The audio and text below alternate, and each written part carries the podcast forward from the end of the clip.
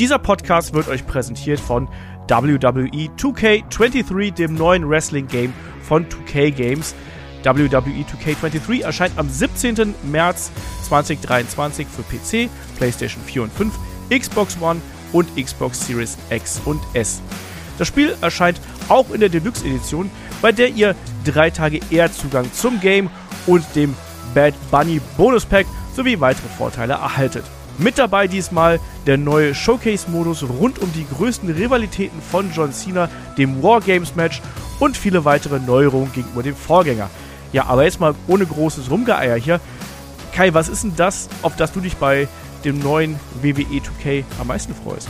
Mein Highlight ist eigentlich jedes Jahr der Showcase-Modus. Der hat mir auch schon letztes Jahr mit Rayguns gut gefallen. Und gerade jetzt dieses Jahr mit dem Twist, dass man dann die Gegner von John Cena spielen kann. Und wenn ich dann lese, dass Matches wie Cena gegen AJ Styles vom SummerSlam 16 drin sind, was ich ja schon damals geliebt habe, das nachzuspielen, da habe ich mega Bock drauf. Und natürlich meine große Liebe zum Wargames Match, diesmal auch in Videospielform zu entdecken. Darauf freue ich mich. Ich habe das Spiel ja schon anzocken dürfen vor einigen Wochen in München. Zwei Stunden habe ich da knapp die äh, verschiedenen Modi ausprobieren können. Und klar, die Wargames-Matches super chaotisch, aber es macht echt viel Spaß, vor allem mit den ganzen Waffen, die man dann da drin hat. Und eben auch die kleinen Veränderungen, die vielleicht gar nicht so auffallen. Wir haben ein neues Pin-System. Es gibt wirklich viele kleinere Verbesserungen, die den Matchfluss besser machen. Aber an der Stelle können wir dann, glaube ich, auch zu unserem Episodenthema hier springen. Es gibt nämlich heute die Review zu WWE Elimination Chamber bzw. No Escape. Und damit geht's jetzt los. Viel Spaß damit.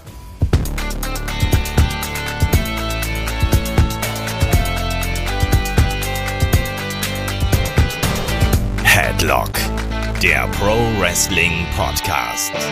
Ja, hallo und herzlich willkommen zu Headlock, dem Pro Wrestling Podcast, Ausgabe 523. Heute mit der Review zu WWE Elimination Chamber bzw. No Escape 2023. Mein Name ist Olaf Bleich, ich bin euer Host. Bei mir der ist der Kai. Wunderschönen guten Tag, Kai. Hallo. So, wir sind jetzt mit Vollgas auf der Road to WrestleMania. Eine emotionale Nacht in Montreal geht zu Ende. Ich muss dich erstmal fragen, Kai, hast du das ein oder andere Tränchen verdrückt? Ich habe dieses Mal kein Tränchen verdrückt, aber ich war mehrfach sehr emotional berührt und äh, stand vorm Fernseher, hab Laute von mir gegeben wie oh nein und doch und oh mein Gott, also ich habe ich hab lautstark Wrestling geschaut.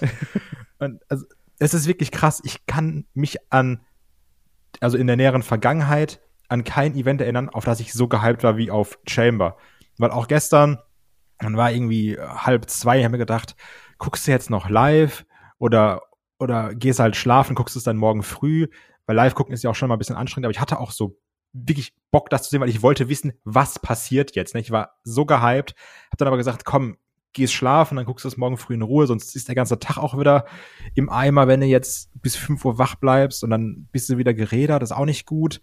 Aber dann lag ich auch im Bett und habe mir gedacht, schlaf jetzt ein, schlaf jetzt ein, schlaf jetzt ein, dann ist schnell Chamber. Also wirklich wie ein Kind vor Weihnachten. Ja, und das hat man ja auch bei uns in der WhatsApp-Gruppe, in der Headlock-WhatsApp-Gruppe gemerkt, auch bei ähm, Discord hat man es gemerkt. Also gerade auch nochmal dieser Auftritt von Sami Zayn bei der letzten Smackdown-Episode, wo dann auch ne, sein altes Team zurückgebracht ja. worden ist. Und boy oh boy, Gänsehaut ohne Ende. Ich kann es nicht ja. sagen. Ich habe das geliebt. Ich habe das alles geliebt. Das sind die Augenblicke, weshalb ich Wrestling schaue. Das ist ja. es doch genau. Dass du davor sitzt und du bist dann plötzlich in diesem Augenblick drin, du bist Teil der Crowd, obwohl du nur vom Fernseher hockst. Und das sind diese geilen Emotionen, die nur Wrestling erzeugen kann. Und dafür liebe ich das. Absolut. Also ich bin da komplett bei dir. Dieses, also wirklich auch dieses komplette Underdog-Denken, ja, vielleicht schafft das ja doch. Und auch im Discord alle geschrieben, ja gut, der gewinnt halt eh nicht aber, ne, also das habe ich so oft gelesen. Ja, ja, Sammy verliert eh. Aber was wäre, also es ist wirklich fantastisch. Und dann hast du auch gemerkt, die Crowd, die ganze, die ganze Show durch, die hatten Bock, die haben diesem Match entgegengefiebert. Allein, also werden wir auch beim Main Event drüber sprechen, diese vier Minuten, wo die sich nur angucken und nur die Crowd chanten lassen. Wie du gesagt hast, genau deswegen gucke ich das, genau deswegen liebe ich das. Ja. Auch wenn es nicht die ganz großen Payoff gegeben hat am Ende, aber nichtsdestotrotz, also die, die, der Weg bis hierhin war fantastisch. Natürlich ist es ein kleiner Dämpfer, dass es jetzt eben nicht so ausgegangen ist, wie es vielleicht alle gewünscht hätten. Aber hey, ähm, so viel Emotion auf der Road to WrestleMania hat man schon lange nicht mehr. kann ich nur einfach dazu sagen. Und das war äh, bis hierhin schon mal toll. Und toll ist natürlich auch ein gutes Stichwort, was unseren Supporter-Bereich angeht. Da geht erstmal ein dickes, dickes Dankeschön äh, raus an den Christian und den Simon. Die haben bei Steady Jahresmitgliedschaften abgeschlossen. Und der Bernie, der war bei Patreon dabei. Ne? Und der Markus hat uns gefragt: Mensch, ihr dankt immer den Leuten, die neue äh, Jahresmitgliedschaften abschließen, aber was ist denn mit den alten, die verlängern? Den danken wir innerlich und im Herzen auch wirklich ganz, ganz doll. Und ihr seid quasi die, äh, ja, der Backbone, wie man so schön sagt. Ihr seid die Wirbelsäule von dem ganzen System hier. Aber ihr werdet uns nicht angezeigt. Das heißt, das passiert einfach, aber ich kriege da keine Meldung drüber. Deswegen ist das nicht so leicht, das nachzuvollziehen. Aber alle, gerade die jetzt zum Ende letzten Jahres, jetzt Anfang des neuen Jahres weiter dabei geblieben sind. Natürlich auch ein ganz, ganz großes Dankeschön für eure Treue und generell Dankeschön an alle, die uns unterstützen, die zuhören, die mit dabei sind. Äh, das ist wirklich ganz, ganz cool, was äh, wir da alle gemeinsam anstellen, dass ihr uns auch nach so vielen Jahren immer noch die Treue haltet und uns da ähm, unterstützt. Und natürlich haben wir jetzt auch in der kommenden Woche wieder neuen Content für euch. Unter anderem gibt es eine neue Episode von den Golden Years. Da besprechen Markus und ich, also der Markus Holzer und ich, ähm, den SummerSlam 1989. Da gibt es das Watch-Along dazu. Es gibt noch, in der vergangenen Woche hatten wir noch äh, No Holds Barred, wir hatten das Magazin, das Match of the Week. Und natürlich in der kommenden Woche werden wir auch ein bisschen in Richtung New Japan und Noah schauen, Markus und ich, also der Markus Gronemann und ich, und werden da nochmal die letzten Shows zusammenfassen. Hier Battle in the Valley und eben ähm, KJ Muto Last Love. Also einiges geboten und Dankeschön für alle, die dann auch mit dabei sind. Aber Kai, ich würde sagen, wir steigen hier einfach mit Elimination Chamber ein. Wir sind in Montreal, wir sind im äh, Bell Center. Bell Center. Genau. Äh, wenn ich mich nicht komplett täusche. Und wir starten auch gleich hier mit dem ersten Elimination Chamber Match in die Card hinein. Es ist nämlich das Elimination Chamber Match ähm, der Frauen um ein Titelmatch bei WrestleMania gegen den dann amtierenden WWE Raw Women's Champion, aktuell Bianca Belair. Ich rechne auch nicht damit, dass der Titel noch wechseln wird. Ja, Kai, und da geht's dann auch äh, ordentlich zur Sache. Wir sehen die ganzen Entrances. Generell, was auffällt, also bei den Elimination Chamber Matches, boy oh boy, die haben sich alle Zeit genommen, sich zu präsentieren, oder? Also, ja. also generell in der Show wurde sich sehr viel Zeit genommen. Also auch nach den Matches viel Zeit zum Feiern.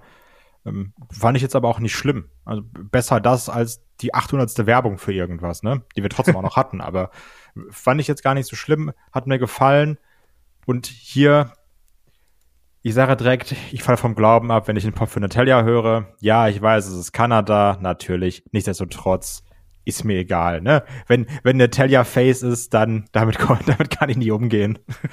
und fängt dann hier eben an mit Liv Morgan die dann natürlich auch, wie wir schon gesagt haben, versucht wird, gut darzustellen. Da hat man auch, glaube ich, gesehen bei ihrer Eliminierung, dass sie dann mehr als nur ein Submission-Move brauchte, so dass man hier auch Liv Morgan gut präsentieren möchte.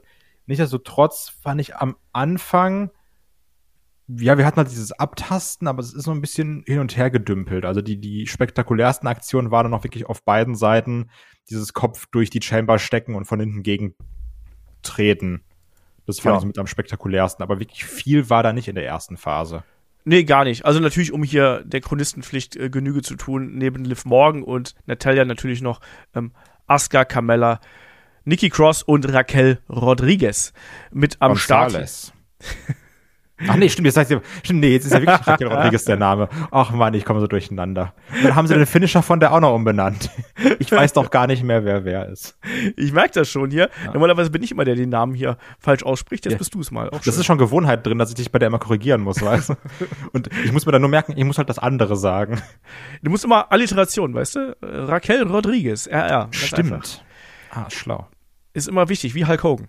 Ja. Ähm, ja, bin ich aber komplett bei dir. Also wir haben gerade diese Anfangsphase Liv Morgan gegen Natalia, am Anfang so ein bisschen Chain Wrestling, Einroller, auch sehr viele Close-ups auf die Mimik von äh, Liv Morgan, also wirklich dann auch so, ja, da wird halt schon stark mit gespielt und dann geht's ja auch nach draußen. Natalia geht ein paar Mal in den Käfig. Ähm, dann muss Liv Morgan ein paar Mal gegen die Pot da draußen, also gegen die Zellen. Ne? Das ist ja halt auch geil fürs Publikum. Ne? Das knallt schön, wenn du da in dieses Plexiglas reinfliegst. Jo. Das passt schon. Ähm, dann kam Raquel Rodriguez hier hinein. Ja, und die natürlich als Powerhouse hat die erstmal aufgeräumt, Kai. Wie gefällt dir die Position von Raquel Rodriguez als Powerhouse? Weil ich finde, sehr oft fehlt ihr so ein bisschen die Power, um die Aktionen so wuchtig durchzuführen, wie es ihr Körperbau und vielleicht auch ihr Charakter suggeriert. Ja, das ist auch mein Problem. Das hatte ich auch schon, jetzt bevor wir gerade gestartet haben mit der äh, Review, schon angemerkt. Es ist natürlich undankbar, wenn du eben das Women's Chamber Match hast und danach dann Brock Lesnar gegen Bobby Lashley siehst, ne? Und da dann versuchst, die Wuchtigkeiten miteinander zu vergleichen. Da sind, da, da liegen natürlich Universen zwischen. Aber auch hier ist auch mein Problem, eine Raquel Rodriguez wird halt eben als Powerhouse dargestellt, kommt auch rein, zeigt auch diese klassischen Powerhouse-Aktionen, wie zum Beispiel diese Splashs in die äh, Ringecke. Aber die wirken nicht krass. Also auch bei einem Damian Priest, das sieht zehnmal besser aus, wie der da springt. Und das hat auch mehr Impact. Und bei einer Raquel Rodriguez gar nicht. Also ja, die, die hebt mal eine krass hoch, die, die schmeißt mal eine krass weg, aber auch dieses Natalia wegwerfen, das mhm. war ja auch nix. Ja. Das war auch so ein, so ein Punkt, also wo dann Michael Cole versucht, das zu verkaufen, so mit, mein Gott, was für ein Wurf, wie sie sie da durch die Gegend schleudert. Ich denke mir so, nee, das war halt normaler Hip-Toss eigentlich. Ne? Also viel mehr war das nicht. Und ja. äh, sie ist aber hier natürlich erstmal ähm, mega dominant. Und wir haben danach aber, was ich ganz nett fand, so eine Reihe von äh, ja, Multi- Women-Aktionen gesehen, also wo die drei dann auch wirklich zusammengearbeitet haben.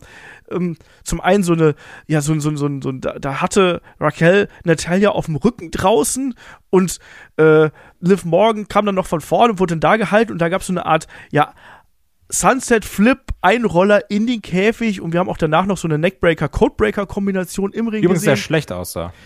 Das sah beides ein bisschen merkwürdig aus. Ich habe mir aufgeschrieben, die Ideen fand ich beide gut, die Durchführung war verbesserungswürdig. Ja, das stimmt. Also gerade auch bei diesem ja, Codebreaker, nenne ich es jetzt mal, äh, den dann Liv Morgan gegen Raquel gezeigt hat, als sie dann den Neckbreaker von Natalia kassiert. Da hat man auch gemerkt bei den Kommentatoren bei Michael Cole, er wusste jetzt gar nicht, wer hat jetzt die Aktion eingesteckt, Liv Morgan oder Raquel?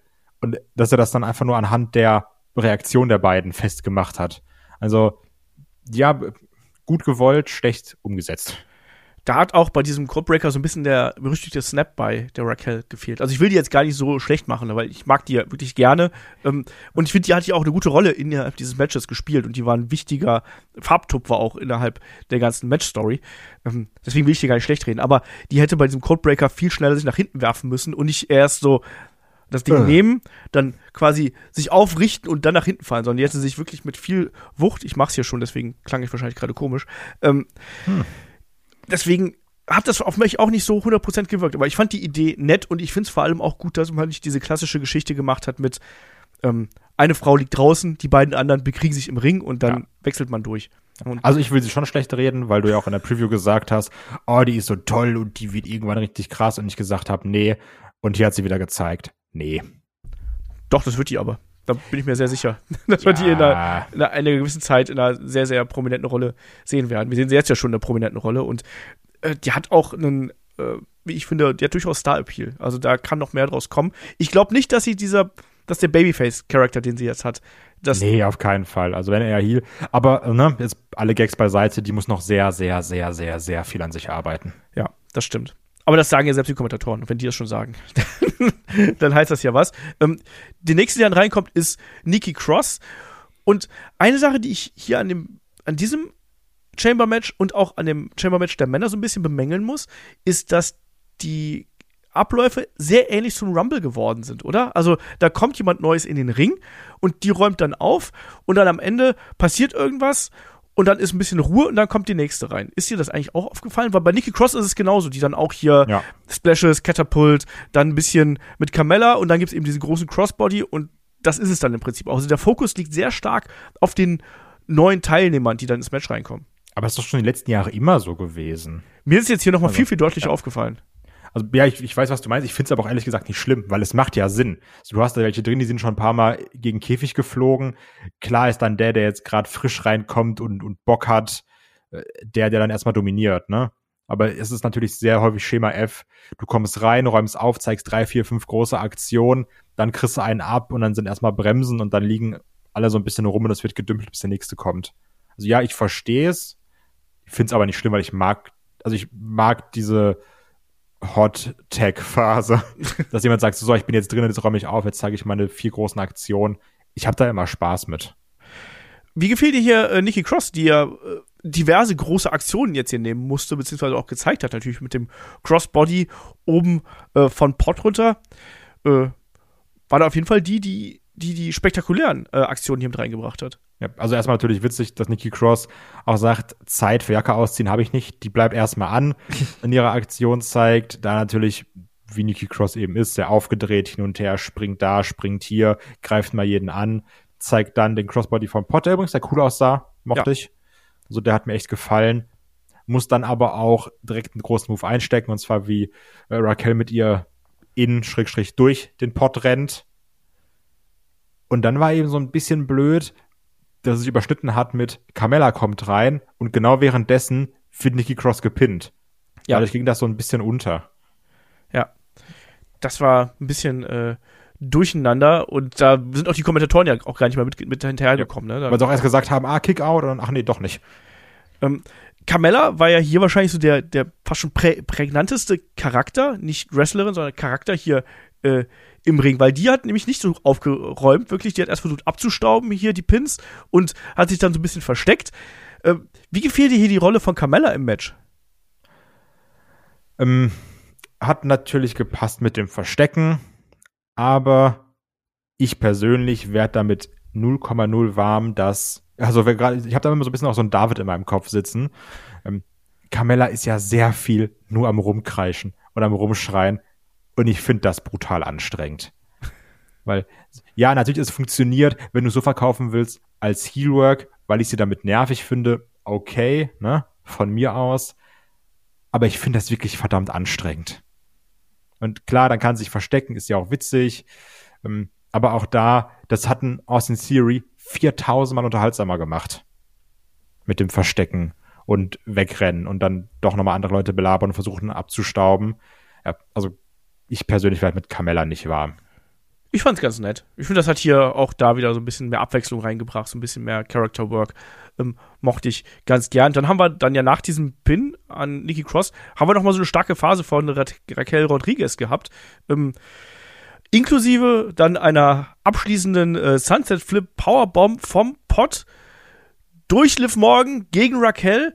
Die ähm, Hammer war, die echt gut aussah. Die sah super gut aus. Ich fand den Setup ein bisschen lang mit Natalia und Raquel, die sich da auf dem Top Rope so ein bisschen gekloppt haben und Raquel, die auch dann ein bisschen zu lange für mich drauf gewartet hat. Aber das war nicht ihre Schuld, das war eher die Schuld dann von Liv Morgan. Aber ähm, sah gut aus und äh, hat für mich auch gepasst. Und Kai, dann kam äh, Asuka rein und ja, die wurde ja schon von Beginn an als Favoritin hier gehypt und die ist ja auch ihrem Favoritenstatus gerecht geworden. Ja, und das auch bei der Crowd gemerkt. Die haben Bock auf Asuka.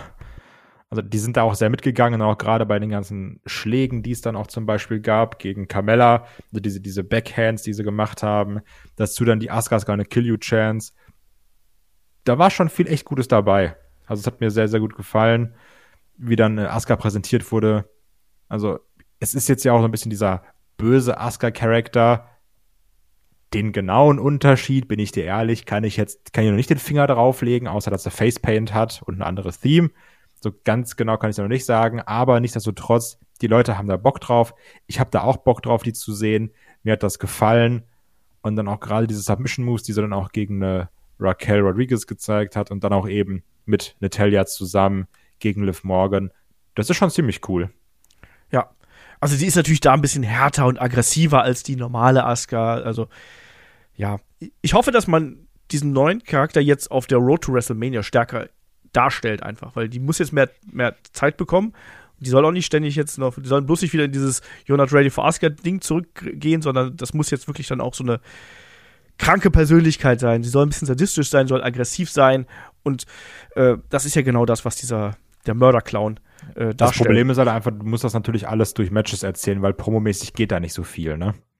Und das du, ist die Herausforderung. Das stimmt. Du kannst aber auch durch äh, ja, Attacken oder Gesten oder irgendwelche anderen ähm, Sachen darstellen. Ja, ja, Aber klar. Also ja, wie halt letztens dir. mit Carmella, wo dann irgendwie da der, der, der grüne Schleim rauslief. Genau. Dieses grüne Blut. Genau das.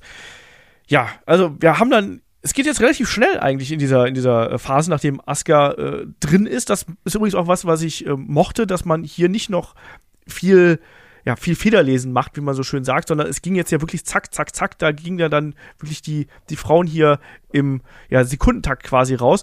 Ähm, Liv Morgan, du hast es gerade schon eingangs angesprochen, wurde ja auch hier nochmal stark dargestellt, weil sie ja nicht nur im Sharpshooter gesteckt hat von äh, Natalia. Vorher wurde ja Oblivion ja quasi durch Carmella unterbrochen, ähm, sodass Natalia dann genug Zeit hat, den Sharpshooter anzusetzen. Ähm, Asuka ist ja auch noch dazu gekommen, hatte noch ihren Arm verdreht und sie hat ja dann noch nicht aufgegeben, sondern ist nur ohnmächtig geworden. Passt zu ihrem Charakter. Äh, dadurch hat sie hier auch keinen Schaden genommen, wie ich finde. Ja, genau. Die steht mittlerweile einfach darauf, in Submission Moves nicht zu tappen, sondern auszufaden. Ähnlich schon wie bei, wie bei Ronda, weil ich auch geguckt habe, sieht man wieder dieses komische Grinsen, wie wir es schon bei Ronda gesehen haben. Äh, ich dachte, man hätte es kurz gesehen, aber weiß ich nicht. Aber wie, wie wir schon gesagt haben, Liv sieht dadurch natürlich wieder stärker aus, sie tappt nicht, passt. Ja, und bei Carmella hat man dann hier den Superkick natürlich äh, stark in den Mittelpunkt gerückt, also als probate Waffe, um hier im Match äh, Schaden anzurichten. Erstmal kickt sie ja Natalia, die gerade Asuka im Sharpshooter hat, hier um und kann die pinnen und dadurch ist sie dann raus. Und danach gibt's ja die Superkick-Party, so würde ich einfach mal nennen, oder die Kick-Party, weil bei Asuka waren es ja keine Superkicks, aber äh, die beiden machen dann hier gemeinsame Sache gegen äh, Raquel Rodriguez und kicken die dann auch raus. Wie hat dir hier das Ausscheiden von äh, Raquel Rodriguez gefallen?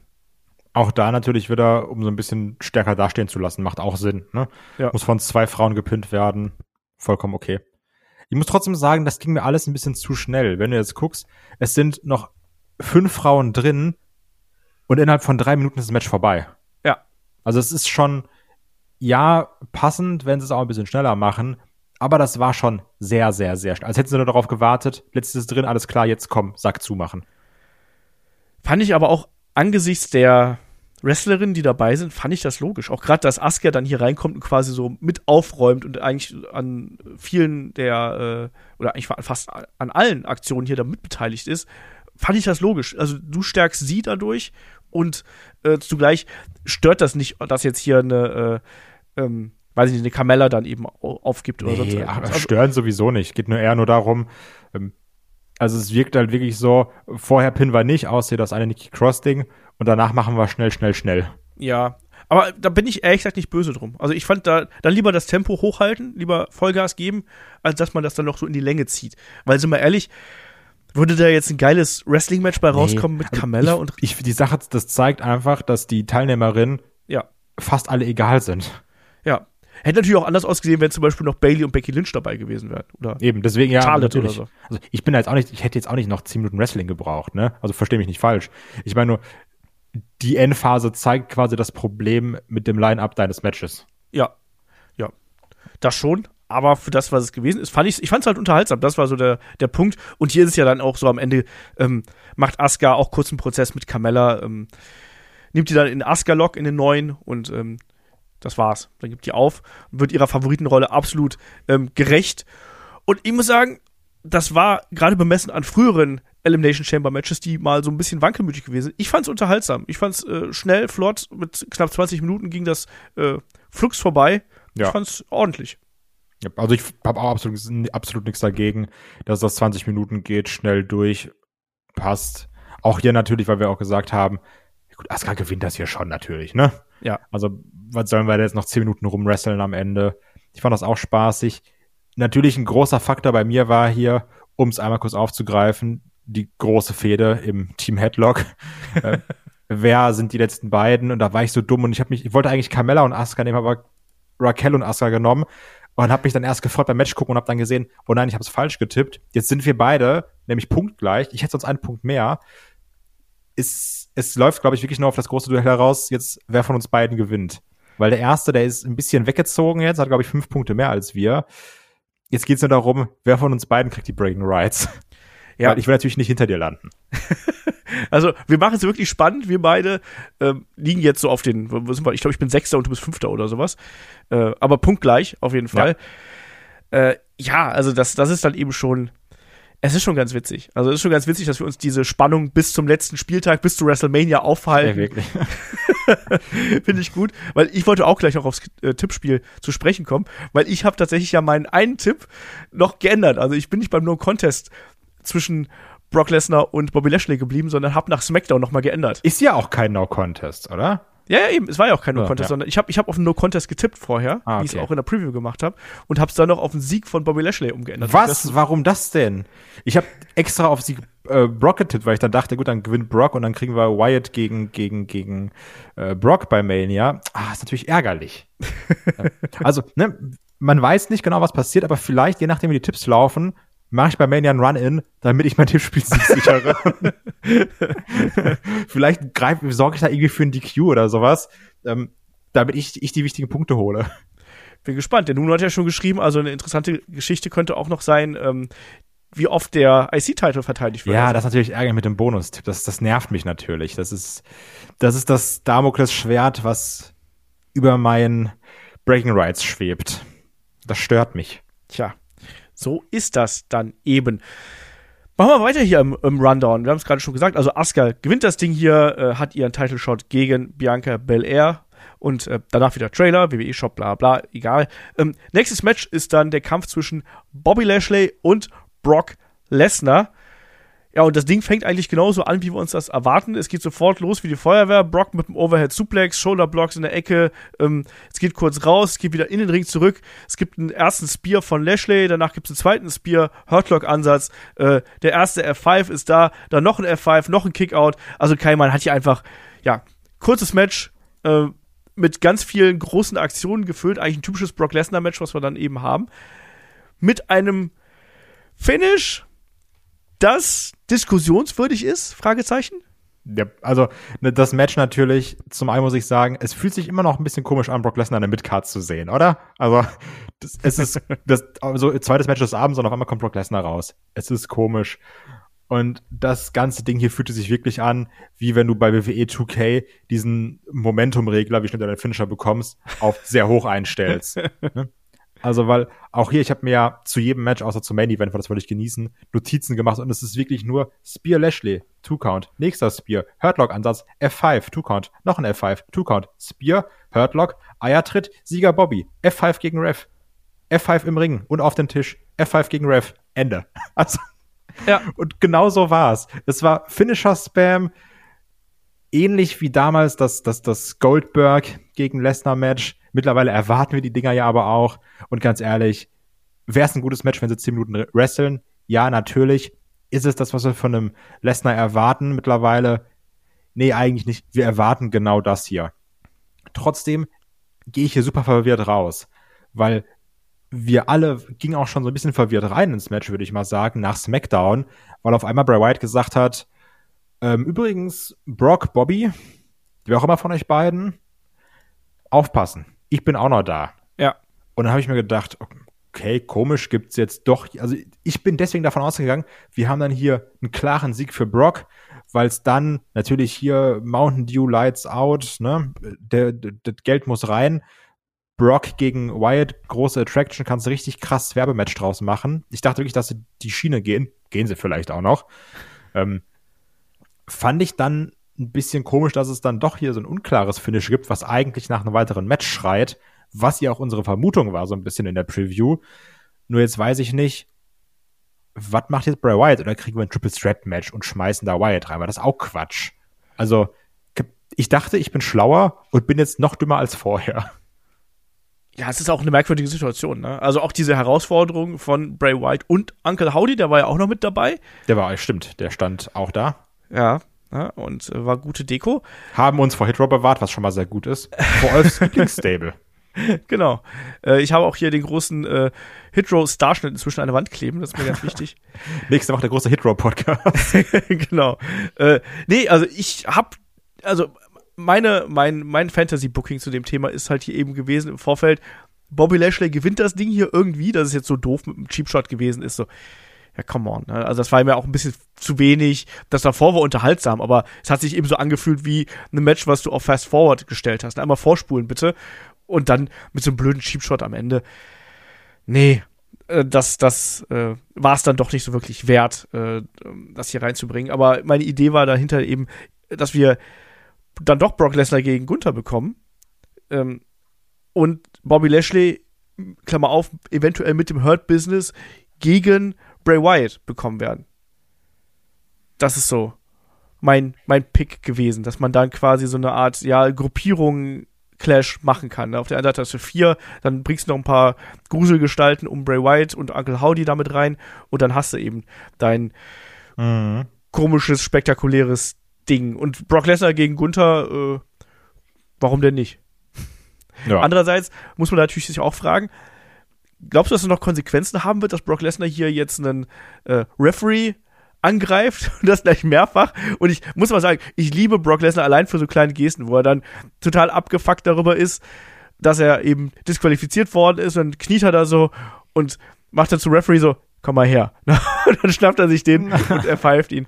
Da muss ich schon ein bisschen lachen, aber also Brock Lesnar wird ja wohl bei WrestleMania dabei sein. Die werden jetzt nicht sagen, ach übrigens, der ist jetzt suspended bis zum SummerSlam Nee, aber da kannst du natürlich sagen, der ist jetzt suspended für die nächsten drei, vier Wochen, weil er muss dem weniger Geld geben, weil er kann einfach zwei Wochen vorher auftauchen. Das stimmt. also alles möglich. Also, gucken wir mal. Aber das Match hier war eher ein, war es eher ein Segment, Kai? Ja, es also war ja schon ein Match, ne? Nur, ja, es war ein klassisches Brock Lesnar Match. Wenn wir uns, wenn wir an diese Brock Lesnar fünf Minuten Finisher Galore Matches denken. Ja, Mal gucken, wie es jetzt weitergeht. Aber es war natürlich eher Aufbau in die nächsten Wochen. Ja, ich mag halt dieses Finish nicht mit dem Cheap Shot. Also, da geht teilweise viel Schlimmeres durch bei äh, den Matches. Weißt du, du darfst jemanden durch die Guardrail spielen, aber ein Cheap Shot, du, also, das, das geht gar nicht. Ja, gut, ist ja was anderes. Also, die Guardrail ist ja einfach da. Ne, das ist ja ist Kollateralschaden. Aber deine Eier, auf die ziele ich ja bewusst. Vielleicht wollte er eben auf den Fuß treten oder so und hat ein bisschen zu weit also ausgeholt. weggerutscht. Ja, genau. Vielleicht lag da eine Bananenschale, auf die er draufgetreten ist und deswegen ist der Fuß so nach hinten geslippt. Ja. Naja, lange Rede, kurzer Sinn. Äh, Bobby Lashley gewinnt durch DQ gegen Brock Lesnar wegen Eiertritt. Und danach gibt's noch hier das große Gekloppe. Es gibt noch den ähm, F5 gegen Lashley. Äh, wird auch nochmal durchs Kommentatorenpult befördert mit dem F5. Ähm, dann auch nochmal der arme Ref, der nochmal auf die Überreste vom Kommentatorenpult geworfen wird. Also zumindest genug Chaos ist da angerichtet worden. Und Kai, dann im Anschluss bekommen wir ja. die erste WrestleMania-Parodie-Vignette mit äh, Seth Rollins als Joker und Becky Lynch als Batwoman? Batman? Nee, als, als The Man. Als, als The, Man. The Batman. Ja, stimmt. Ich liebe daran alles, ne? Ich kann sie anders sagen. Es ist bekloppt. Gerade auch das Rollins mit dem Tanzen. Es passt so schön. Das mit dem Make-up. Wie das alles aussieht. Wie man schön den Joker-Film mit Joaquin Phoenix aufgegriffen hat dass man sich da auch nicht ernst nimmt, dass Becky mit der Christian Bale oder generell mit der klassischen, ich verstelle meine Stimme, Batman-Stimme redet, dass man auch da die Gags drüber macht, mit hier was mit der Schminke, ah, was mit der Stimme, und dann setzt du die Sonnenbrille auf, als, als würdest du sich dann sagen, ja hier, guck, ich bin, ich bin doch Batman, ich bin The Man. Und dann auch, ich gehe in meine Man Cave. Also es, diese ganzen dummen Gags, die man da mitnimmt, ich liebe, ich habe so Bock auf die weiteren Trailer. Ne? wirklich, es ist fand ich genau das will ich und ganz viel davon. Ich habe mich auch amüsiert darüber. Also vor allem als als Becky da mit dieser tiefen Stimme reinkam, da muss ich dann schon sehr drüber äh, lachen und der Joker Charakter passt natürlich super zu Rollins, muss man sagen. Also ja. Ähm, passt schon. Habe ich Bock drauf, freue ich mich drauf, da noch mehr von zu sehen. Ähm, dann haben wir noch äh, Ariel Helvani und George St. Pierre im Publikum gesehen und äh, Ariel und äh, Tony Khan ja so ein bisschen im Zwist, nachdem Ariel ja zuletzt ähm, ja bei SmackDown aufgetreten ist, quasi im Dienste von äh, WWE. Wurde ja so ein bisschen äh, journalistische Unabhängigkeit hier äh, in Frage gestellt und Michael Cole kontert das ja direkt, kontert das ja direkt auch dann im Kommentar und sagt ja hier äh, der unabhängige und absolut unparteiische Journalist Ariel Helvani hier bei uns im Publikum. Ja. Meinung? Immer schießen, immer provozieren, habe ich immer Bock drauf. okay. Immer nur drauf. Als, als Journalist sage ich, was er da gemacht hat, ist nicht besonders clever gewesen. Damit machst du dich super angreifbar. Ist nicht klug äh, das dann vor so einem Millionenpublikum zu machen, was Tony Khan gemacht hat, ist aber auch nicht gerade besonders souverän. Das kann man anders machen. Der hat ja garantiert eine Telefonnummer oder E-Mail-Adresse von dem. Da kann man den auch mal kurz anrufen. Nee, immer alles über Twitter klären. Hat er, hat er von seinem Roster gelernt. ist, ich weiß es halt auch nicht. Ne? Muss doch, ach, ich, das, sowas nervt mich halt. auch. Also, beide haben da alles andere als äh, gut reagiert in meinen Augen. Also von daher. Das ist, wenn man so viel mit Andrade und sowas abhängt. Und mit Sammy Guevara. Ja, aber du musst ja halt auch als, als, als musst doch als gutes Beispiel vorangehen. Ja? Und du willst, dass die Leute sich auf Twitter vernünftig benehmen und dann machst du halt dann sowas. Und dann da pöbeln die beiden sich da, da links und rechts an. Finde ich halt auch nicht besonders cool. Aber naja. soll mir egal sein.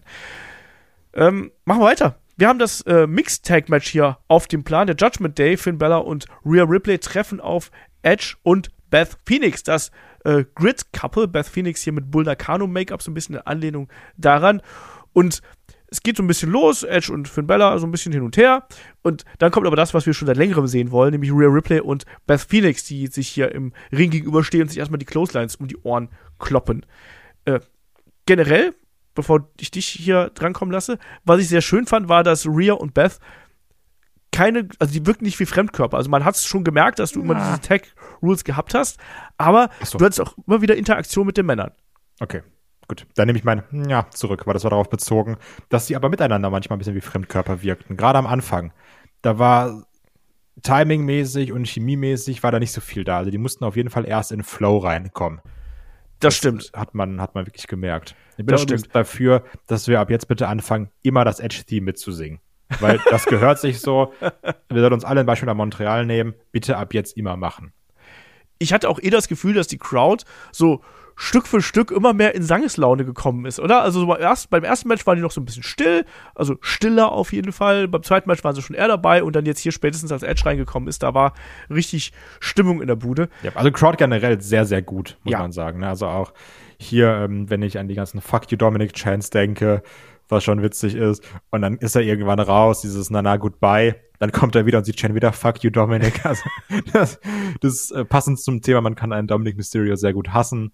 Da hatte ich meinen Spaß mit und kommen wir auch gleich noch drauf im Männer Chamber Match, da ging es auch gut ab mit den Chance. Also die Crowd, die war stark. Das, das war echt gut. Aber wie du schon gesagt hast, mir hat auch gefallen, dass dann auch mal eine Rhea mit dem Edge und eine Beth mit Finn Balor interagiert hat, dass man nicht dieses klassische Mann und Diva Tag Team hat, bewusste Ja. Wortwahl, so wie wir es eben damals halt ganz oft hatten, ne? Sondern dass man hier auch gesagt hat, ja, das verschwimmt alles so ein bisschen. Das fand ich ganz cool. Wir hatten hier natürlich sehr viel Rhea gegen Beth. So vom Gefühl her war es 70 Prozent des Matches.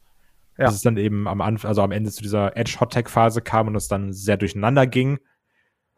Aber trotzdem, ich hatte hier mit meinem Spaß, hatte häufiger mal Probleme, wie ich gesagt habe, dass es nicht so ganz rund war. Dann auch zum Beispiel der Eingriff von, von Dominic, als Beth Phoenix auf dem Top Rope war, relativ am Anfang des Matches, ähm, nachdem er, also bevor er dann von Edge aus der Halle gejagt wurde. Da ging er auch so zweimal hin, hat das mit dem, mit dem Timing mit dem Ref und jetzt packe ich sie an und Beth fällt dann runter. Das hat auch nicht so gut geklappt. Das, ja, da waren so ein paar Unsauberheiten. Ja. Das zieht sich auch dann bis zum Ende so ein bisschen durch. Wir haben ja dann diesen angesprochenen Hot Tag, wo dann, also Beth Phoenix wird eine ganze Zeit lang isoliert hier, das äh, soll man vielleicht schon mal so sagen.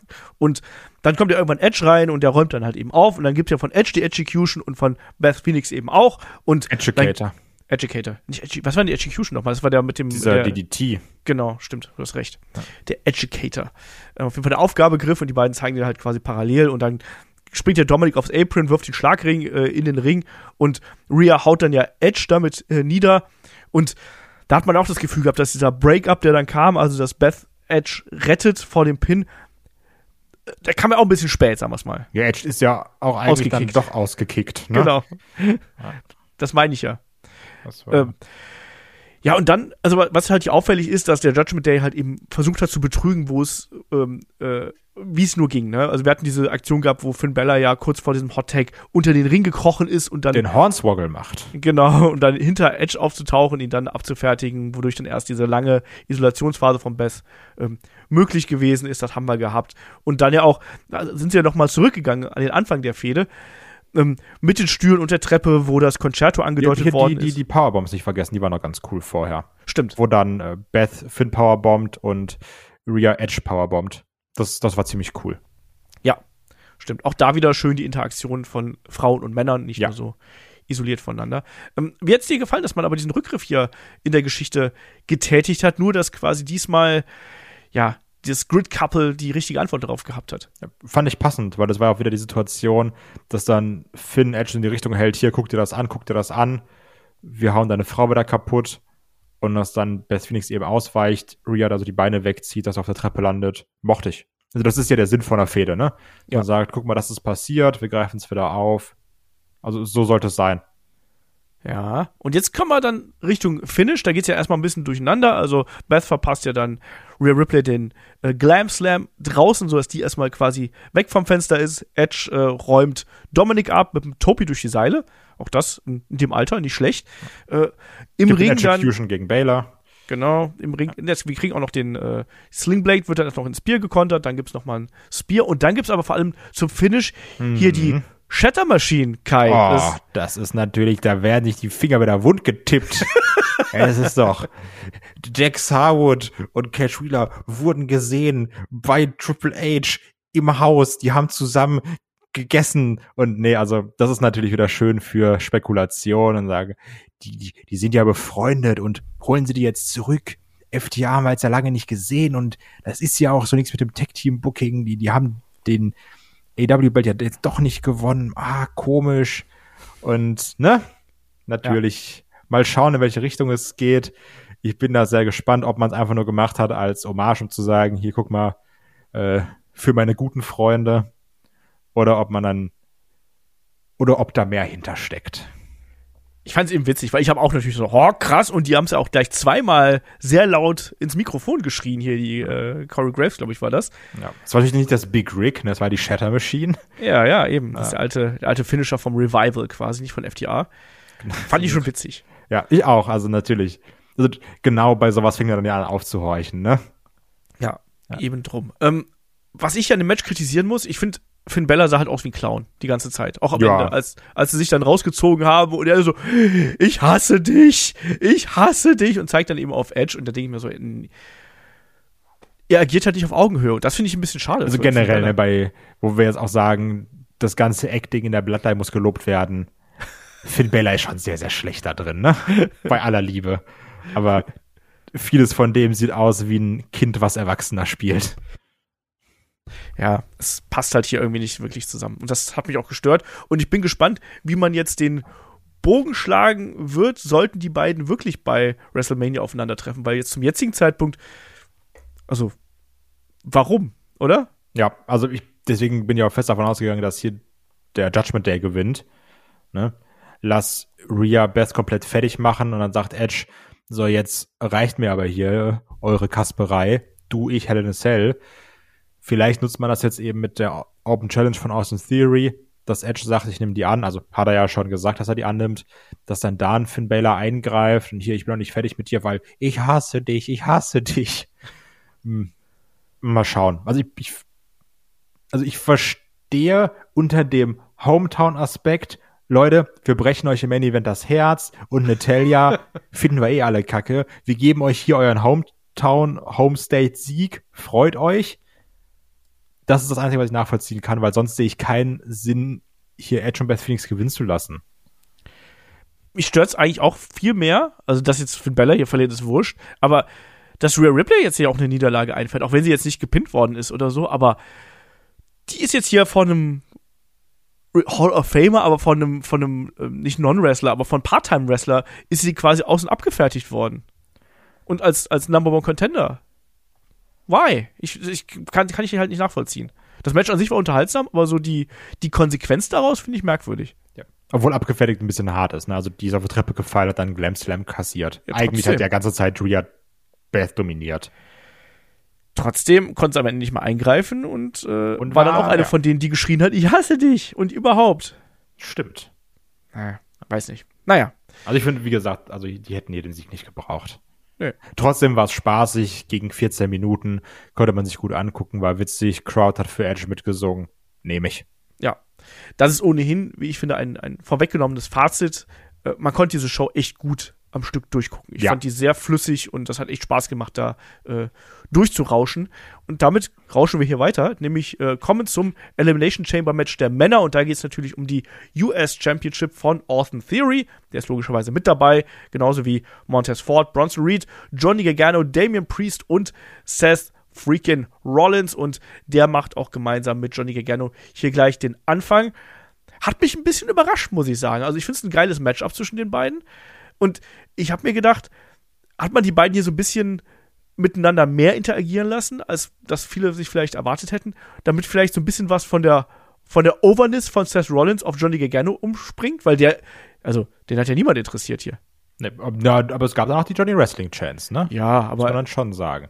das war ähm, so, das war so, so, so fairnesshalber, glaube ich. Ja. Also nicht das, also ich fand es aber hier ganz passend, gerade wie du schon gesagt hast, dass man dann sagt, wir stellen Rollins und Gargano dahin, weil natürlich zwei Triple H Guys, ne? Zwei NXT Guys auch auf eine gewisse Art und Weise, die dann schönes Wrestling gezeigt haben in diesen ersten drei Minuten, ne? Es gab Konter, der, wurde sich eingerollt hin und her, die so klassisches NXT Takeover Opening Match Wrestling haben wir hier gesehen in diesen drei Minuten. Und damit hatte ich dann sehr viel Spaß. Und auch als es diesen ähm, Lawn Dart Ansatz gab, der dann im Pedigree abgefangen wurde, der dann aber nicht durchging. Also, ich mochte das, was, was man, was die beiden auf die Beine gestellt haben. Und ich fand eh, dass man es gut geschafft hat, dem Match immer so verschiedene Züge zu geben. Weil das hier war so ganz klassisches, wie gesagt, so NXT Takeover Opener Match Wrestling zwischen den beiden. Als dann Theory reinkam, ging es schon stark auch in Richtung Comedy. Was ich aber auch witzig fand, muss ich ganz klar sagen. Also ich mag diese verschiedenen Ebenen, die sie hier im Match äh, gefahren sind. Ja. Ähm, Einstieg fand ich auch super unterhaltsam. Also, dass die beiden tolle Wrestler sind, ist geschenkt, ne? Das wissen wir. Und ähm, man hat es ja wirklich so gemacht, wie du schon richtig gesagt hast. Chain Wrestling, ein paar Einroller mit dabei, dann diesen Lawn Dart in den Pedigree-Ansatz und dann der Lawn Dart, der dann doch durchgeht am Ende nach draußen. Passt schon so. Dann hat man ja diese Verbindung mit Austin Theory und Johnny Gargano wieder aufgegriffen. Nach dem Motto, ey, ne? Wir beide. The Way, weißt du noch? Ja, genau. Ne? Die, die paar Leute, die es gesehen haben, wisst ihr noch, ne? Und dann Gargano sagt halt, nee, und dann Theory, der Reiß ausnimmt und dann hier eben der feige Heel ist, aber vielleicht auch da wieder so ein bisschen doof ist, ne? Weil dann versteckt er sich mit der einen Tür vor dem Gargano, vergisst aber, dass er ja noch eine Hintertür hat und dann steht da der Rollins hinter. Auch sehr, natürlich sehr Comedy-mäßig, ne? So lehnt seinen Kopf da an und sagt so, dreh dich mal um, ne? Dann haut er ihn ein und dann hauen sie beide auf ihn ein, machen beide die Potttüren zu und schlagen da. Also es war schon sehr viel Witziges dabei. Ja, die Klopperei in der Telefonzelle quasi. Ja, genau eben. Also das- genau. das- das und dann wird's ich. aber gar nicht mehr so witzig, als dann Damian Priest reinkommt, Kai. Genau, da wird's gar nicht mehr witzig, weil man merkt, so von der Reaction, den Leuten ist auch so Priest ein bisschen egal, aber ich muss ganz klar sagen, der hat mir hier sehr gut gefallen, weil er hat auch schön aufgeräumt, ne? wie er dann hin und her springt, seine Kicks verteilt. Also der hat jeden gut bearbeitet, auch mit coolen Aktionen, weil ich- wenn ich den, wenn man den so sieht, auch gerade in so einem Match, der bewegt sich für seine Größe schon eigen. Also ich Ja. finde, der hat eine, eine, eine eigene Art, sich zu bewegen, die sticht auch raus. Und auch gerade mit diesen Sprüngen und wenn er dann mal so in der Luft sich so komisch bewegt, das mochte ich dann auch den Chokeslam-Ansatz gegen Rollins, der sehr geil gekontert wurde mit dem Rückwärtssalto. Also da hast du dann verschiedene Sachen. Dann trotzdem den Konter wiederum gekontert mit so einer Art Killswitch, habe ich es jetzt mal genannt, von Damian Priest. Kommt jetzt Christian zurück? Ja, jetzt kommt Christian zurück. Wir wissen, ganz Kanada, wir holen sie alle. Mit Revival, glaube ich. Ja, der kommt dann und dann bringt er auch noch den Mountie mit. Geil. Ja, aber also ich mochte das wirklich sehr gern, wie man das hier gemacht hat mit den verschiedenen Aktionen. Auch ein Damian Priest wurde meiner Meinung nach im Gegensatz zu einem Finn Baylor hier sehr gut präsentiert. Ja. Ja, ja. Also der hat auch wirklich seine Momente gehabt einfach, ne? Und dann eben auch seine Stärken ausspielen können. Und äh, auch die Präsenz, die er gehabt hat. Plus dann eben auch, dass er noch jemanden rauskegeln durfte hier, äh, Johnny Gargano später mit dem Razor's Edge. Ich fand den auch äh, echt gut. Also das hat, das hat auch funktioniert. Genauso wie ich finde auch, dass man sich hier sehr viel Mühe gegeben hat, Bronson Reed ins rechte Licht zu rücken, oder? Als Powerhouse, als jemand, der die Leute durch die Gegend schmeißt, der mehrere Leute auf einmal hochheben kann. Äh, hat auch für mich gepasst. Also er kam ja auch rein und ist dann hier sehr dominant äh, gewesen und hat dann mal jemanden äh, ja durch den äh, gegen den Pot gesquasht hier. Ähm, Das Einzige, was ich ein bisschen merkwürdig fand, dass gerade er und Montez Ford jetzt da so am rumzicken gewesen sind, weil ja, so ist es. Ja, aber also nichtsdestotrotz, ich bin ja wirklich, also, ne, was heißt, ich bin kein Fan, ist mir einfach egal, ne? Und auch bei den Fans hast du gemerkt, ja, ist halt okay, der Typ. Aber der hat geile Aktionen gezeigt, wie diesen Uranagi auf Rollins mit Gargano, wo er sie da beide gehalten hat. Ja. Dieser doppelte Simone Drop, der auch krass war. Und mit so Aktionen holen sie die Crowd natürlich ab, ne? Weil die sehen Klar. das und denken sich, Mann, der Typ ist schon echt stark. Und da hast du auch die Reaktion. Also, das, das war schon verdammt spaßig, was er da gezeigt hat. Dann auch das mit Priest, wo er gegen ihn gegen den Pot rennt. Ich glaube, er sollte schon durchgehen. Leider nicht geklappt. Wurde auch die Crowd chantet, ja, one more time, one more time. und er dann hier so sagt, Scheiß mache ich. In seiner klassischen Heel-Manier.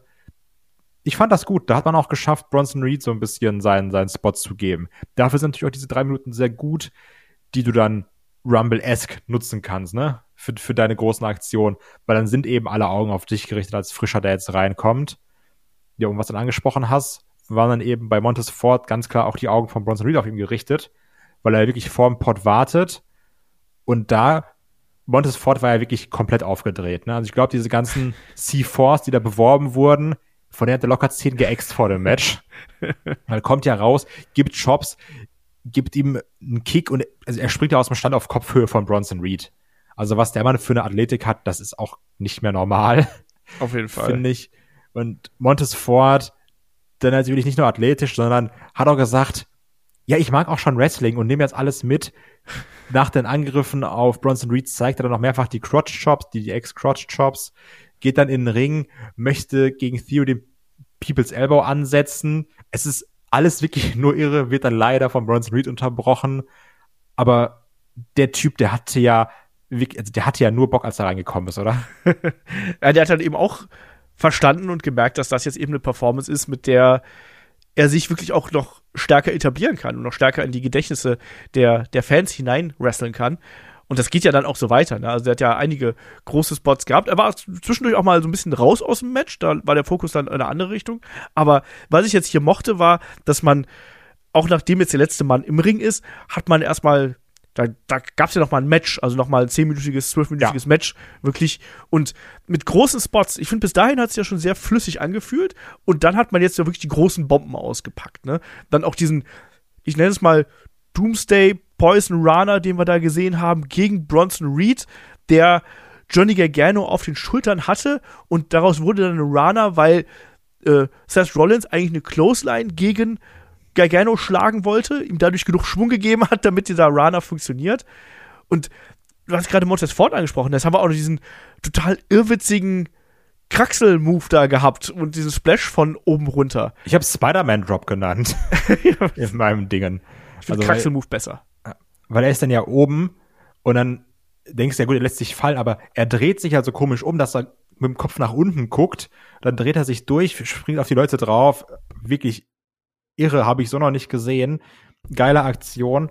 Ähm, davor, was du vergessen hast, was man auch auf jeden Fall noch ansprechen muss, dass Ethereum Bronson, Bronson Reed Fireman's Carry hochhebt. Ja. Also auch da massiven Respekt für. Das, das fand ich sehr krass. Ähm, das hat mir wirklich gefallen. Und bei Johnny Gargano muss ich sagen, in der ersten Einstellung von diesem Poison Runner dachte ich, ach du meine Güte, das war aber ganz, ganz, ganz, ganz knapp. In der zweiten hat man gesehen, war knapp, aber nicht so knapp, wie es an der ersten aussah.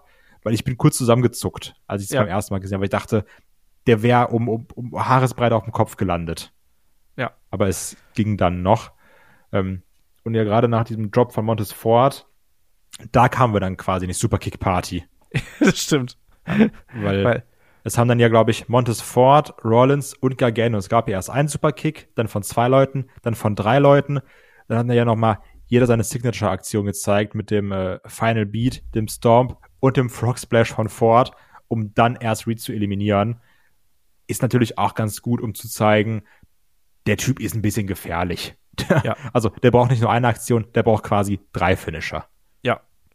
Äh, klassisches Big Show Booking, so würde ich es einfach mal nennen hier, ne? auch wenn der drei Köpfe kleiner ist als Paul White aber ja, wenn du so ein Monster so darstellen möchtest, dann machst du es genau so, dass der halt eben die großen Finisher kassieren muss, damit er überhaupt rausgeht. Passt für mich. Und dann war Reed eben auch der Erste, der rausgeflogen ist. Und die anderen haben sich da so ein bisschen gekloppt. Da gab es erstmal so ein bisschen Pärchenaufteilung mit Austin Theory, der so ein bisschen raus gewesen ist. Und dann haben sich ja Rollins und Gargano so mit ihren jeweiligen Gegnern, Schrägstrich Partnern hier nach oben auf so einen Pott gekloppt, haben dann die dann runtergeklopft und saßen dann ja gemeinsam auf dem Pott. Und das war auch wieder so, so ein kleiner witziger Moment, oder? Ich fand es auch schön, dass sie sich da so diese drei, vier, fünf Sekunden genommen haben. Und dann warten, dann haben sie auch rausgezoomt, du hattest einen, einen ziemlich geilen Shot. Und ich dachte dann ja erst, okay, jetzt springen wir beide zur Seite runter. Aber stattdessen gibt's einen Job gegen Gelgeno. Also, das mochte ich echt gern, das hat Spaß gemacht. Und dann auch das da oben drauf, wie du schon gesagt hast, dieses Plexiglas, das knallt natürlich ganz geil. kannst du schön die ganze Zeit den Kopf von Gargano gegenhauen und dann eine Powerbomb ansetzen von da oben. Was ich sehr mutig finde, weil wenn da vom Gewicht her irgendwas nicht klappt, ist das schon doof. Ja. Ja, du hast auch gemerkt, also Seth Rollins, der dann äh, quasi Gargano hier aus dem, ja, aus dem Liegen mehr oder weniger hochgenommen hat, äh, du hast auch gemerkt, als er ihn dann oben gehabt hat, dass er sehr vorsichtig gewesen mit ganz kleinen Schritten Richtung Ja. Kante, um da auch ja keinen Fehler zu machen, weil das ist natürlich höchst gefährlich, was die Man sieht ja auch nichts, ne? Ja, eben. Wenn du dann Eben. so einen Gargano vor dir hast.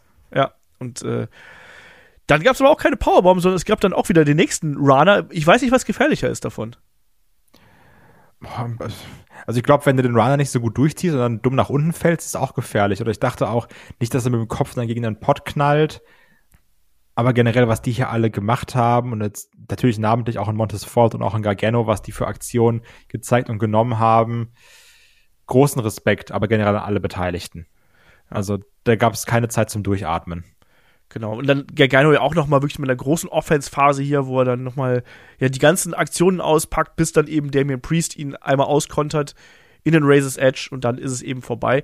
Ich muss sagen, Gargano hat hier dann doch auch da wieder, ne, es sah niemand schlecht aus in dem Match und das finde ich auch ganz wichtig. Das hat jeder so seine seine Signature-Phase bekommen, wo er seine Aktionen zeigen konnte, wo er wirklich im Gedächtnis bleiben konnte. Und das hat man hier mit Gargano auch gemacht, genauso wie mit Bronson Reed, die ja so die kleinsten Lichter sind äh, hier in der Runde. Und die gehen auf jeden Fall gestärkt hier aus dem Match raus, obwohl sie so die ersten gewesen sind, finde ich. Das, das, das finde ich sehr wichtig, hier nochmal zu betonen. Ja, das stimmt. Also da hat man das schon auch gut geschafft, die Leute zu präsentieren. Und das ist ja auch das, was man sich ein bisschen erhofft, ne? Von so Performances, dass du sagst, die bleiben dann in Erinnerung. Das also, dann wissen die Leute nächstes Mal, auch wenn sie einen Gargano sehen oder wenn sie einen Bronson Reed sehen, ah, das ist ja der, der das und das gemacht hat. Genau das. Und äh, Seth Rollins ist jetzt ein Ehremitglied der Street Profits, habe ich gehört. Ja, Ja. das finde ich gut, weil er hat ja dann gesagt, du, ich klau mal ganz kurz euren Finisher, ich mache dann einfach mit. Und es gab dann eben diese Powerbomb-Blockbuster-Kombination gegen Damian Priest. Sehr schön. Ich hätte an äh, Dawkins Stelle so ein bisschen Angst, dass, dass man ihn jetzt rausekelt. nee, aber das, das war schon echt ganz cool. Ja, und dann auch Montez Ford, der dann danach nochmal aufdreht mit diesen Flip-Dives nach draußen, wo der wirklich so weit springt, dass er jedes Mal ja mit den Füßen hinten in den Käfig einschlägt quasi. Erstmal gegen Rollins, dann gegen Theory und dann nochmal gegen beide. Und auch da, wir haben den People's Elbow schon gesehen, den Rock Bottom gab es auch noch obendrein. Und dann ähm, Aktion, die sah ein bisschen komisch aus, zumindest aus der, aus der ersten Kameraperspektive. Dann zeigt er den From the Heavens gegen Theory, aber der ja, zieht dann so ein bisschen die, die Beine an, dadurch geht der schief. Sah ein bisschen komisch aus, oder? War das Timing ein bisschen off? Ja, Ich habe ein bisschen zu spät die Beine hochgezogen, ne? Ja, ne? Ja, also war, war schon komisch. Aber auch da, ähm, das ist eigentlich eher so eine, so eine Olf-Frage, weil sie schon fast zu analytisch ist. ähm, ist es so schlau zu sagen, ich zeig die ganze Zeit die X-Crotch-Jobs, ich zeig einen Rock Bottom, ich zeig einen People's Elbow-Ansatz, oder ist es schon zu sehr der Indie-Wrestler, der nicht weiß, wie er sonst overkommen soll? Mir war es ehrlich gesagt ein bisschen zu viel. Also, äh, gerade weil diese Crotch-Shops, das wirkte schon extrem überdreht. Ich fand es auch, nämlich es war ein bisschen sehr viel. Also ich fand es nämlich auch so ein bisschen unpassend, weil du musst ja auch für was selber stehen. Und ja, klar, ist natürlich witzig, aber deswegen auch der Vergleich. Es wirkt ja wirklich ein bisschen wie der Indie-Wrestler, der sonst nicht weiß, wie er overkommen soll. Und dann macht er eben die großen Aktionen der anderen. Ja, also mir war es auch ein bisschen, mir war es einfach ein bisschen too much irgendwann. Gerade die Crotch-Shops, ja, ne? am laufenden Band, ne? Ja. Ähm, also, der, die sind ja gut angekommen mal und ich glaube, deswegen haben sie vielleicht gesagt, hier, komm, mach das mal. Und das ne, bringt ein bisschen Stimmung. Aber egal wie, es gibt den Stomp ähm, und dann staubt quasi Theory hier den äh, Pin ab und Montez Ford ist auch raus. Die letzten beiden im Ring sind dann ähm, Austin Theory und Seth Rollins. Und dann kommt was, das habe ich ja so ein bisschen prognostiziert im Vorfeld, äh, weil, also ich habe nicht prognostiziert, dass man Montez Ford jetzt hier rausträgt und da habe ich mir auch schon gedacht, so, okay, wenn man die Kamera so draufhält, dann wissen wir, das ist keine echte Verletzung, das ist natürlich Storyline nach dem Stomp, die Tür bleibt auf und dann mh, sehen wir einen alten Bekannten, lieber Kai, zuletzt beim Rumble. Ja. Äh, Logan Paul ist da. Logan Paul, der immer noch eine bessere Buckshot Lariat zeigen kann als CM Punk, zeigt eben diese auch gegen Rollins, der gerade den Stomp ansetzen möchte, gegen äh, Austin Theory, haut dann Rollins um, sagt, okay, alles klar, ich gehe raus, dreht sich nochmal um, zeigt den Stomp gegen Rollins. Theory nutzt die Chance, zeigt den A-Town down. 1, 2, 3, Ende. Theory ja. gewinnt, Theory verteidigt. Wir haben, wie auch schon prophezeit natürlich, jetzt das Setup für Logan Paul gegen Rollins bei Mania. Habe ich absolut nichts gegen. Ich glaube, das wird ein sehr, sehr spaßiges Match. Ich glaube, da könnte man auch wirklich, können wir uns auf witzige Promoduelle freuen in den nächsten Wochen. Logan Paul bisher wirklich, kann man nicht anders sagen, immer abgeliefert. Ja, also bin ich komplett cool mit. Ja, das war jetzt nicht das alleroriginellste Finish, sage ich mal, nee. aber passt, passt. Also die Fehde zwischen den beiden läuft ja quasi. Da haben wir jetzt auch schon bei der Preview drüber geredet und dass man es jetzt so gemacht hat, ja klar. Warum denn? Ich muss halt, du brauchst halt irgendeinen Vorwand, wie du die Tür aufkriegst, ne? Das war so der einzige aber Grund. Ich habe also ich habe das aber trotzdem nicht verstanden, weil die Tür muss ja eh auf, weil ja Montesfort rausgeht. Ah, das stimmt. Also, ich habe nicht verstanden, die, also, weil ich dann erst dachte, hä, warum machen die jetzt diesen komischen Verletzungsengel? Also, weil die Tür geht doch eh auf. Ja, vielleicht, weil man dann sagen würde, ähm, ja, wenn, wenn Logan Paul und Montez Ford aufeinandertreffen würden, dann gibt's ja vielleicht Stunk oder so und so konnte da, war die Tür länger auf, weißt du, weil alle ah. um, in Sorge um Montez Ford sind, keine Ahnung.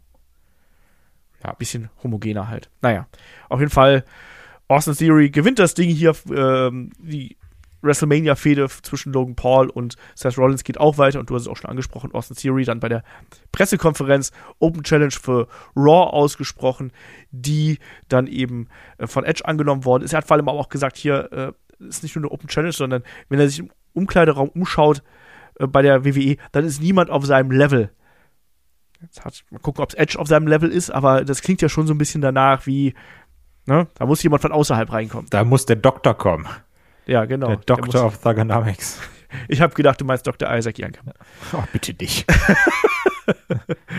ja, und damit sind wir dann auch hier schon beim äh, Main Event angekommen. Main Event ist natürlich das Match um die Undisputed WWE Universal Championship. Die Geschichte zwischen Roman Reigns und Sami Zayn, den beiden Kontrahenten, hat man auch noch mal im sehr ausführlichen Trailer hier äh, ja noch mal Revue passieren lassen.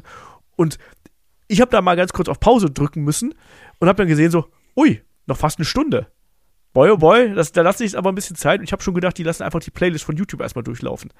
ja, aber der Trailer war sogar recht kurz, fand ich. Also war, Fünf Minuten oder so, ne? Ja, war kurz gehalten, weil ich hätte auch wirklich, ich hätte nichts dagegen gehabt, wenn sie mir jetzt zehn Minuten um die Ohren knallen, ne? Das, das ganze Ding nochmal, nimm mich mit, ich hab Bock, aber fünf Minuten ist okay. Ähm, Fand es dann natürlich auch sehr schön, dass Roman zuerst rausgekommen ist. Mhm. Weil sonst sage ich, ah, Champion zuerst, blöd. Aber hier war es eben passend, weil alle warten auf Sami Zayn. Schick Roman zuerst raus, der brutal ausgebuht wird. Also wirklich, der wird ja, der wird nicht aus der Arena, der wird aus der Stadt gebuht, ne? Das sehr schön. Und dann auch, wenn er dann diese, die, die Hand hoch macht, wenn er dann vor der Crowd steht, äh, am, außen am Ring, siehst du immer, da gehen so ein, gehen auch die Finger immer hoch. Heute gar nicht. So dieses so, nee, du, wir brauchen dich gar nicht, wir warten auf den Typen, der gleich rauskommt. Und dann auch, als Sami Zayn rauskam, eben mit Worlds Apart. Ich hatte es auch schon mehrfach zu Kollegen gesagt, ähm, bei, als ich SmackDown gesehen habe, und ich habe es auch schon auf dem Discord gelesen. Das hatte schon Punk in Chicago Vibes, ne? Bei Money in ja, the Bank 2011. Also das, das war schon verdammt stark, wie man das aufgezogen hat. Und auch als dann Worlds Apart anging, noch diese fünf Sekunden mehr warten, bis dann Sammy rauskommt. Und dann dieser Pop, also fantastisch. Richtig geil. Und ich fand es auch sehr schön, wie Sammy das hier auch zelebriert hat. Ne? Er kam ja erstmal raus und hat sich umgeschaut, sozusagen, ganz emotionslos und dann irgendwann ab einem gewissen Punkt kommt dann dieses Ausbrechen der Energie und dann fängt er an zu jubeln und dann explodiert das Publikum einfach nochmal mit ihm. Und genauso mochte ich aber auch das Gegenstück dazu, während Sammy voller Emotion gewesen ist, ne, so positiv als auch negativ, also der Zorn war da auch eindeutig spürbar, wie Roman da einfach, der, der stand halt dann in der Ecke und grinst ein bisschen abfällig. Also über die Roman Sucks Rufe und so, da hat er sich ein bisschen geärgert, ne, so, das ist alles respektlos, das macht man nicht Tribal Chief gegenüber. Aber als dann Sammy im Ring gewesen ist, da stand er ja da, so als, ne, als ob ihn das gar nicht interessieren würde, dass er da, dass er da äh, reinkommt und, und belächelt ihn quasi und scheint ihn nicht ernst zu nehmen. Ist fast gelangweilt auch, ne? auch während der Ansage. Hast du dieses Gesicht, das sieht aus, als wenn er gleich einschlafen würde hier vor dem Match.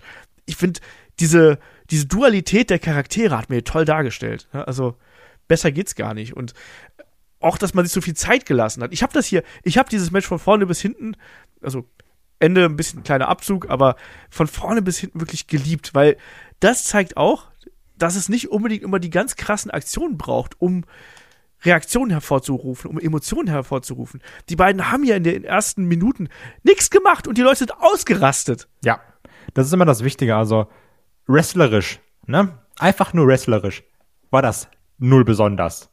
Ja. Aber das lebt eben davon, was dahinter steckt. Das ist ja genau immer das, wenn man so liest, ja, und Wrestling in den 90er, das war doch vier Restholds und ein Leg Drop und das war's dann. Aber auch da sind die Leute ausgerastet, ne? Und du kriegst die Leute beim Wrestling, also das ist zumindest, zumindest das mein Ansatz, ne? Du kriegst, oder dann sag ich einfach, du kriegst mich. Mich persönlich kriegst du fast immer eher über Storylines, dass ich emotional drin bin. Ich sehe ein Flippy-Match und denke mir, geil, das macht mega Bock zu gucken, ich habe eine gute Zeit damit. Aber dass ich irgendwo emotional drin bin, das ist immer über die Storyline. So, und davon, also mein Wrestling lebt davon. Und genau das haben wir hier eben gesehen. Da wurde sich jede Sekunde genommen. Die standen sich, wie schon gesagt hast, fünf Minuten nur gegenüber und haben auch nichts gemacht. Und die Crowd trotzdem immer weiter am Chanten, am Chanten. Let's go Sammy, die Ole-Dinger, dann normal Sammy, ähm, Fuck you Roman, Romans. Also die haben ja wirklich die ganze Zeit durchgechantet. Und also die hatten einfach nur Bock auf dieses Match. Weil du hast wirklich gemerkt, da ist gerade so eine Spannung drin und die machen, die haben noch nicht mal angefangen ich liebe das so doll, ne? Ja. Also, das war auch eines wieder dieser Matches, ich habe das ja schon ein paar Mal erklärt. So besondere Matches, da fühle ich mich dann wie in so einer kleinen Blase. Dann ist alles andere drumherum ist dann egal und dann konzentriert man sich nur auf dieses Match und man ist dann komplett in diesem Match drin, man ist in der Atmosphäre drin, in der Geschichte, in den Charakteren und auch in den Aktionen. Aber die Aktionen sind nur ein, ein Vehikel quasi, um diese Geschichte zu erzählen. Und das hat man hier ganz, ganz hervorragend gemacht. Äh, Gerade auch zu Beginn, wo dann Roman dominanter ist und äh, Sammy dann abblockt und einen Side-Headlock nimmt und sagt, ja komm, ne, du kannst ja nix. Ne? Und dann Sammy, der sofort zu Beginn dann äh, auch den ersten Hope-Spot quasi bekommt. Das ist ja auch was, was Michael Cole am Kommentar unfassbar oft hervorgehoben hat. Dieser Punkt mit, ähm, ist es wahrscheinlich? Nein, ist es nicht. Aber ist es möglich? Ja, es ist möglich, dass Sami Zayn Roman Reigns besiegt und Sami Zayns Aufgabe wird es sein, Montreal hier Hoffnung zu geben, dauerhaft Hoffnung zu geben. Und das hat man gleich am Anfang gemacht, nämlich mit diesem äh, Moment, wo Sammy Roman rauswirft und mit dem Topicon Hilo einfach hinterher springt und Roman damit ja scheinbar so ein bisschen ja aus dem Takt bringt. Und damit greift man ja diese Ohrfeige von Kevin Owens auf im Endeffekt, wo man ja wissen, dass der sich da eine Trommelfellentzündung, äh, Trommelfellentzündung, Trommelfellverletzung zugezogen hat und da so ein bisschen Gleichgewichtsprobleme gehabt hat. Ja, das wird ja auch dann noch mehrfach im Match auch erwähnt. Genau. Und was ich wirklich geil fand, ist, dass jede Aktion von einem Sami Zayn, wie gesagt, egal ob es ein Headlock war oder auch was Spektakuläres, wieder Dive nach draußen, aber auch Schläge, Ausweichen, irgendwelche Slaps, irgendwelche Clotheslines. Es wurde ja jede Aktion so bejubelt, als wäre es gerade der Helluva-Kick. Also ja. als wäre es jetzt der Finisher. Egal was war, jeder Konter, bei jeder Aktion von Sammy ist die Crowd ja explodiert. Und ja, ja also ne, wie wir es auch schon ganz oft gesagt haben, eine Crowd kann ein Match viel besser machen. Und hier, damit hat man aber auch gespielt, die Crowd war ganz klar der dritte Teilnehmer an diesem Match. Ja. Also ohne die wäre das Match nicht so, wie es jetzt hier eben ist. Ne? Nee, also das Match war ja auch dafür aufgebaut, dass du quasi diese Geschichte transportierst. Und Roman ist ja ohnehin jemand, der eher durch einen langsameren Stil glänzt und natürlich durch die Power Moves, die er dann auspackt. Aber jetzt hier in dem Moment brauchst du diese Power Moves gar nicht. Da genügt es dann eben auch, dass der Sammy einfach zu Boden schlägt, hier ein Headbutt und da wirkt und einfach um die Dominanz darzustellen. Du willst ja darstellen, dass Sammy der Außenseiter ist und dass Roman der dominante Tribal Chief ist, der seit, seit 902 Tagen Champion ist und so. Das willst du ja genau darstellen. Das haben die beiden toll gemacht. Die haben diese Geschichte genau richtig verkauft. Auch, dass Sammy immer mal wieder so ein kurzes Aufflackern bekommen hat, dass Leute kurz ausrasten konnten, nur damit er dann gleich wieder von Roman Reigns niedergeschlagen wird. Und damit du wieder, als Zuschauer wartest du ja darauf, dass du wieder explodieren kannst, weil du hast diese aufgestaute Emotion, ne? Und die, die, muss halt irgendwie raus. Und das hat man hier toll gemacht. Und auch, dass man hier äh, Sami Zayns Frau ja mit einbezogen hat, die in der ersten Reihe gesessen hat. Ne? Und dass Roman dann auch die Dreistigkeit besitzt, dann mit der zu sprechen und dann auch zu ihr sagt, hey, ich wollte euch nur ein besseres Leben bieten. Es, es hätte nie so weit kommen müssen. Ne? Er hätte mich nie so betrügen müssen. Und dass Sammy natürlich daraus auch Kraft bezieht für das erste große Comeback, was wir dann haben, durch diesen, wo er dann diesen Leapfrog zeigt und die Clothesline und die Crowd auch da wieder anfängt zu explodieren. Ja, die haben kurz einen Kuss abholt von seiner Frau. Genau, und dann, dann, dann prügelt er sich, prügelt er ja Sammy nach, äh, äh, Roman nach draußen, was vorher äh, Roman mit ihm gemacht hat, und, und holt sich dann noch einen Kuss ab und ist dann schon fast, also, äh, da ist dann schon fast zu viel Emotion mit drin gewesen, weil dadurch ist natürlich auch ein bisschen unachtsam geworden. Aber nein, das ist halt, das ist halt richtig gut. Und ähm, das, das geht ja, geht ja dann auch so weiter. Und der erste große Nearfall, der kommt ja dann ähm, im Ring wieder zurück, als es dann diese Sunset Flip äh, Powerbomb gibt, Kai, also von äh, Sammy gegen Roman. Die übrigens sehr schön aussah, weil Sammy dann nochmal so gesprungen ist bei. Ja. Nicht so durchgezogen, sondern gesprungen. Dann gab es den, den Two-Count. Und natürlich wird dann damit gespielt, oh, ja, ich dachte, es wäre drei und, und die Crowd zählt ja eigentlich auch schon mit. Also, das mag ich. Was ich aber übrigens auch noch ansprechen muss, ich mag hier sehr diese arrogante Art von einem Robin Reigns. Hm. Wenn er auch immer in die Crowd guckt und auch sagt, so, ja, mehr habt ihr nicht, so ein bisschen Let's Go Sammy chanten, das war's. So, ich dachte, das hier ist, ich dachte, hier ist Enemy Territory. Ich komme hier hin und keine Ahnung was und ja, ihr habt eure paar Sammy Chants, ist ja lächerlich. Also das gefällt mir auch wiederum sehr gut. Weil er auch schön wechselt immer zwischen yo, die Fuck You Roman Chants und Roman Sucks Chants, die provozieren mich, aber dann auch dann wieder sehr schnell zurück in das Arrogante und, und Erhabene, was er hat. Ja. ja. Nein, also es hat, der, der spielt diese Rolle auch einfach perfekt. Also ja. in der Position, in die man den jetzt gebracht hat. Natürlich über lange Jahre, muss man sagen, ne, aber das, das passt ihm dann perfekt. Und jetzt auch hier im Match ist es ja auch so, dass äh, das, das Match ist ja, wird ja immer gleichwertiger, so in dem Sinne. Ne? Also die Balance, die, die gleicht sich so langsam aus und Sammy schafft es ja dann auch, die großen Aktionen von einem Roman Reigns zu kontern. Uranagi, den steckt er noch ein, aber dann gibt es ja dann zum Beispiel, äh, sollte den ersten Superman-Punch geben von Roman Reigns, der wird dann gefangen in den, in den T-Bone, dann äh, soll es schon den ersten Helluva-Kick geben, dann wird wiederum gekontert mit dem Superman-Punch von Roman Reigns. Es gibt den ersten Two-Count, der Spear wiederum von Roman Reigns geht dann daneben, ähm, wird in einen Roller gekontert, na, zwei.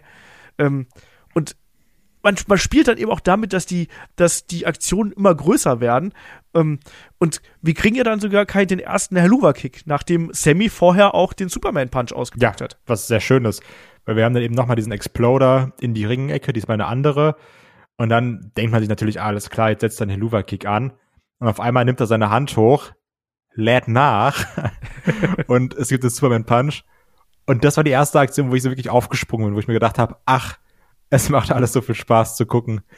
Also, das fand ich ganz schön. Dann eben direkt danach den Helluva-Kick für einen sehr guten Nearfall, wo du auch gemerkt hast, die Leute, ich finde es immer schön, wenn du siehst, am Anfang die Crowd sitzt und irgendwann aus diesem Punkt, jetzt stehen alle. Und bei ja. dem Helluva-Kick hast du gemerkt, da stand gerade die ganze Arena. Und dann gab es eben dann doch nur 2,9. Ja. ja. Und, und äh, alle sind enttäuscht.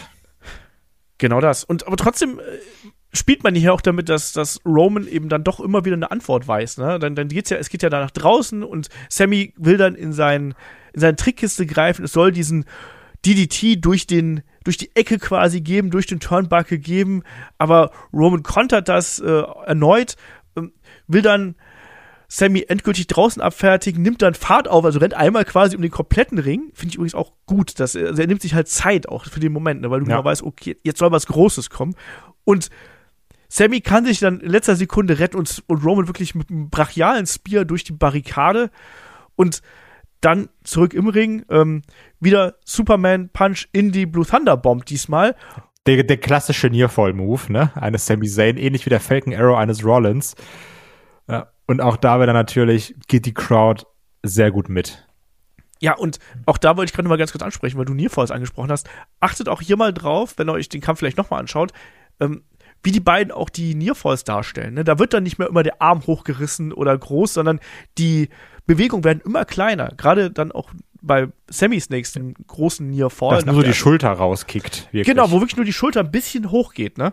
Ja. Große Kunst. Ja, eben. Und dann geht es natürlich auch darin, was wir schon ein bisschen prophezeit haben. Ne? Es soll eine weitere Blue Thunderbomb geben, aber wird so ein bisschen gerangelt in die Ringecke und wer steht dazwischen? Ach, blöd. Der Ref ist im Weg. Es gibt dann Elbows von Roman gegen Sammy, die dann auch so halb den Ref aus Versehen natürlich treffen. Und wir haben den ersten, ne, es gibt noch einen weiteren, wir haben den ersten Ref-Bump, wo wir dann wissen, alles klar, jetzt muss er eigentlich kommen und zack, Jimmy Uso ist da. Wo wir auch ein bisschen spekuliert haben, ja, was ist jetzt? Eine Reise hin und her, alles geklappt. Jimmy Uso darf rein, ist dabei, zeigt ganz klar die Superkicks gegen Sami Zayn, dann den Splash, legt dann sein Tribal Chief auf Sami Zayn drauf. Der neue Ref ein bisschen zu parteiisch, weil er auch ein bisschen zu schnell da ist, meiner Meinung nach. Ein bisschen, Ähm, ja. Und es ist eins, zwei und 2,9. Wo auch Sammy wieder sehr, sehr knapp outkickt. Ja. Dass Sammy quasi vorher Roman gepinnt hat, muss man hier nochmal ganz kurz hervorheben. ne? Also hat er stimmt, ja, ja, stimmt. Ganz, ganz, ganz, ganz wichtig. Sorry, das wollte ich nicht übergehen. Das hatten wir auch, nicht um uns zu loben, aber auch prophezeit, dass Sammy quasi den Sieg bekommt, aber ihn nicht bekommt. Weil genau, es gab dann hinterher den Helluva-Kick und der Ref war da natürlich gebammt und die Crowd zählt bis sieben bis acht. Aber kein Ref ist da, stimmt. Gut, dass du es noch gesagt hast, weil das ist Genau. ganz wichtig. Ja, weil er hätte hier gewonnen, also Ja. wenn ein Ref da gewesen wäre in diesem Augenblick. Und dann kam ja eben äh, Jimmy Uso dazu und dann nimmt das Match eine ganz andere Richtung auf. Aber er hätte in diesem, in diesem Augenblick hätte er gewonnen, wenn eben ein Referee da gewesen wäre.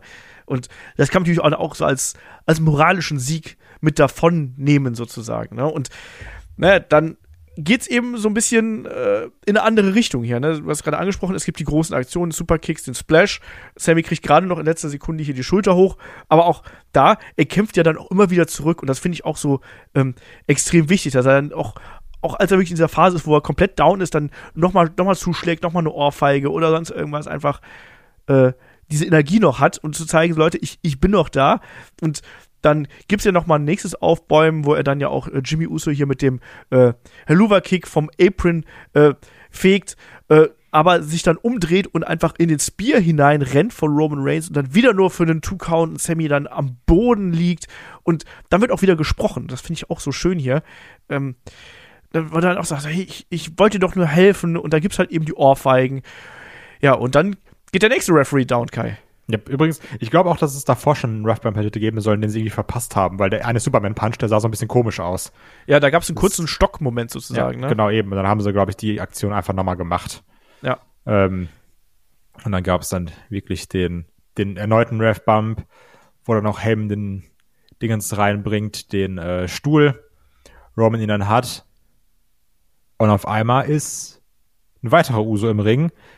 Jay Uso steht da und wir haben quasi eins zu eins die Situation, wie wir sie auch beim Rumble hatten.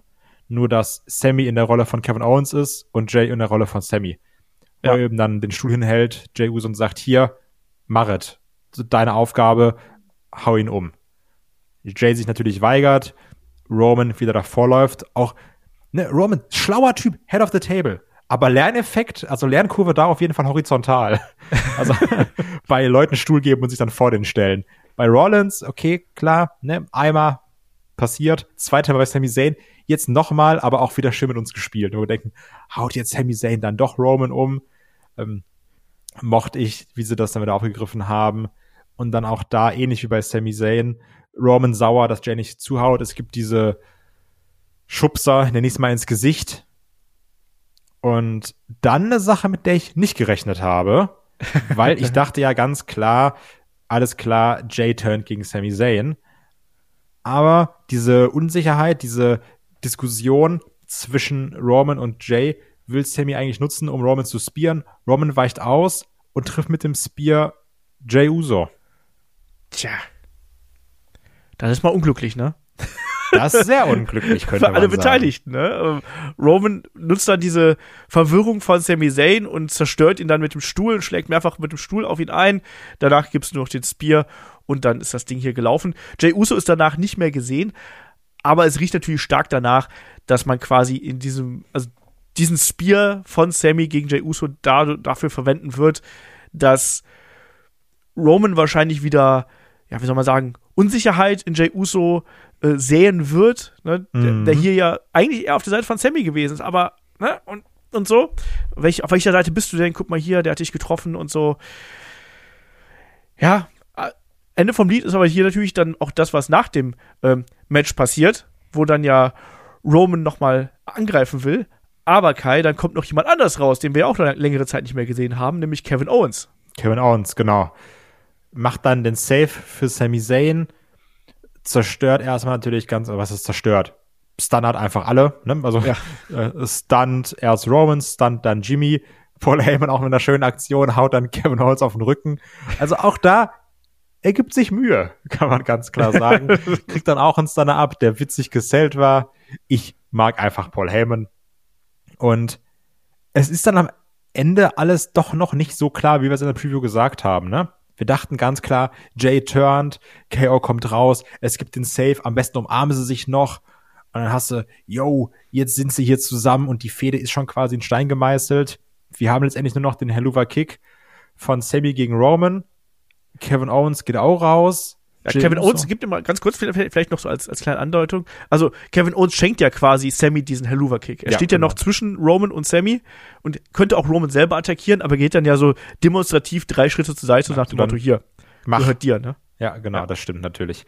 Aber es ist eben nicht so eindeutig. Ne? Also wir dachten ja wirklich, es gibt dann die Umarmung der Jungs und dann wissen wir genau, was passiert. Ich glaube aber, wenn ich jetzt so darüber nachdenke, finde ich diesen Weg so jetzt sogar in Anführungsstrichen besser, weil mir gefällt dieser Ansatz, dass Robin jetzt wieder in Jays Kopf reinkommen kann und sagt hier, guck mal da, pass mal auf, der hat dich doch gespiert, guck mal, ich, ich war immer für dich da, ne, klar, Probleme gibt es immer, aber guck mal, der hat dich, der, ich habe nichts gemacht, der hat dich angegriffen. Und dass man dann das nutzt und das könnte auch, glaube ich, zu schön emotionalen Promos zwischen Sammy und Jey Uso führen, meiner Meinung nach. Da freue ich mich dann auch drauf.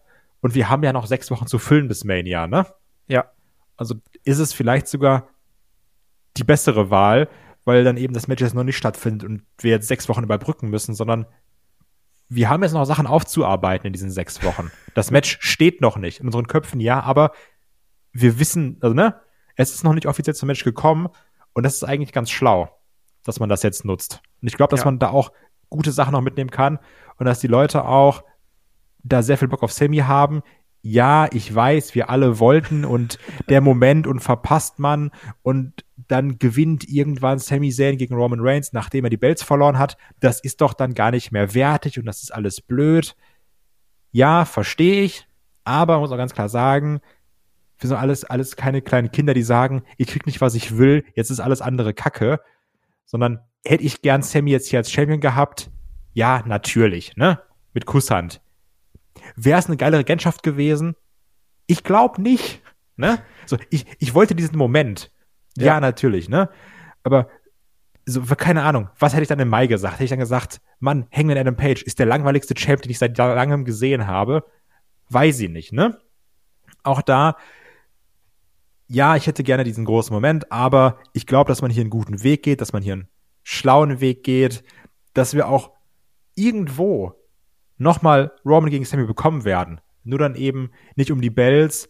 Und ja, es ist dann in Anführungsstrichen weniger wert. Ich halte es aber nicht für den verkehrten Weg, das muss ich ganz klar sagen. Nee, weil wir wissen den Weg ja noch nicht so. Also wir machen jetzt, im Endeffekt machen wir jetzt einen Schlenker. Und es ist doch gerade bei solchen Geschichten eigentlich immer klüger, die Crowd noch ein bisschen warten zu lassen. Also es, es ist noch nicht so lange her, dass Sami Zayn aus der Bloodline rausgeflogen ist, beziehungsweise sich äh, losgelöst hat. Und das ist gerade mal ein paar Wochen her. Und wir haben jetzt so einen kleinen Schlenker. Wir nehmen jetzt einen Schlenker mit Kevin Owens und Sami Zayn gegen die Usos, was man schön aufbauen kann. Wir haben Roman Reigns gegen Cody, was man noch aufbauen muss auf jeden Fall. Aber ich glaube auch, dass auf dem Weg dahin Sammy immer eine Rolle spielen wird. Also wir haben es jetzt ja schon mit Sammy und Cody gesehen beim letzten Raw und ich glaube, man kann auch diesen Weg gehen. Und ich kann mir sogar vorstellen, dass der edle Cody Rhodes sagen wird, Sammy, alter Schwede, nach WrestleMania, wenn ich Champion bin, du bist einer der ersten, der ein Titelmatch bekommen wird. Und ja. du kannst Sammy noch immer in Richtung Champion aufbauen und der wird auch seinen Moment bekommen. Aber ich glaube, dass Sammy einer von diesen Leuten sein wird, da ist der Weg bedeutend spannender als dann ähm, das, was danach kommt. Und das glaube ich auch. Und, und deswegen halte ich es sogar für ganz klug, dass man jetzt erstmal eine andere Geschichte nimmt, die du auch emotional aufladen kannst, nämlich mit diesem Bruch der Freundschaft und Familie und so weiter und so fort, was du damit äh, reinbringen kannst. Und also, auch da, also man darf ja auch nicht vergessen, na klar, wir alle sagen, das ist immer so einfach.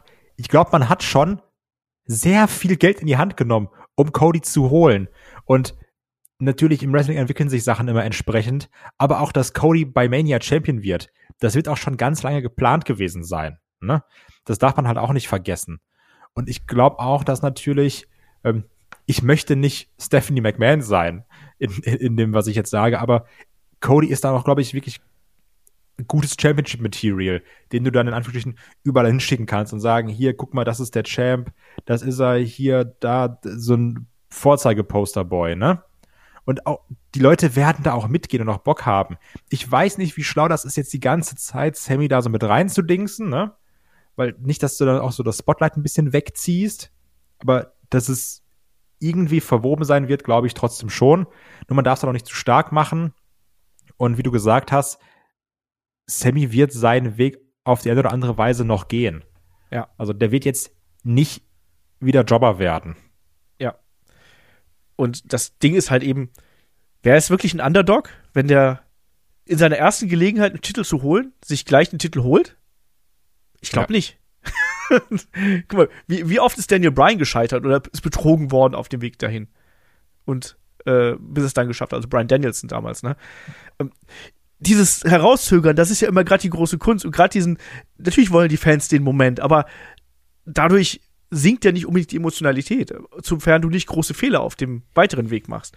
Und ob das passieren wird, müssen wir abwarten für den Augenblick, ich bin ehrlich, ich habe da auch da gesessen so, ah Mist, jetzt haben wir es doch nicht gemacht. Aber eben weil ich diesen Moment wollte, weil ich ja. diesen Moment geil war und auch, ich wollte vor dem Fernseher stehen und sagen, ja, endlich, ne? Und ich freue mich von uns, so. so ein Rothaariger, der hat's genau. auch mal genau. geschafft. Genau, mein Spirit Animal hat's geholt. Ähm, aber nichtsdestotrotz, ne? Ich, ich fand das Ende tatsächlich ein bisschen antiklimatisch, deswegen kriegt es von mir einen kleinen, kleinen Abzug, weil ich habe mir schon noch so ein größeres Bonbon gewünscht als den Helluva-Kick dann am Ende. Aber was ich noch sagen muss, ich fand, ähm, da war ein sehr schöner Moment, als noch Sammy aus diesem einen Spear rauskam, nachdem er da Jimmy Uso abgefertigt hat. Stimmt, ja. ja. Also klar, natürlich brauchten wir noch Jay Uso, ne? Aber das war trotzdem ein geiler Moment, wo ich mir gedacht habe, ah, jetzt könnte es zu Ende sein. In der Sekunde. Das, ja. Also den möchte ich nochmal hervorheben, weil der hat mir sehr gut gefallen zu Ende sein muss auch jetzt irgendwann dieser Podcast. Ähm, dafür, dass es nur fünf Matches gewesen sind, haben wir schon ganz schön lange darüber gesprochen. Ähm, Kai, wie gehst du jetzt aus dem Elimination Chamber hier raus aus No Escape? Also, wir brauchen eine Bananenwertung und ein abschließendes Fazit. Also, ich sagte ganz klar, WWE liefert so brutal ab, wie, wie, sie schon, wie schon seit Jahren nicht mehr, ne?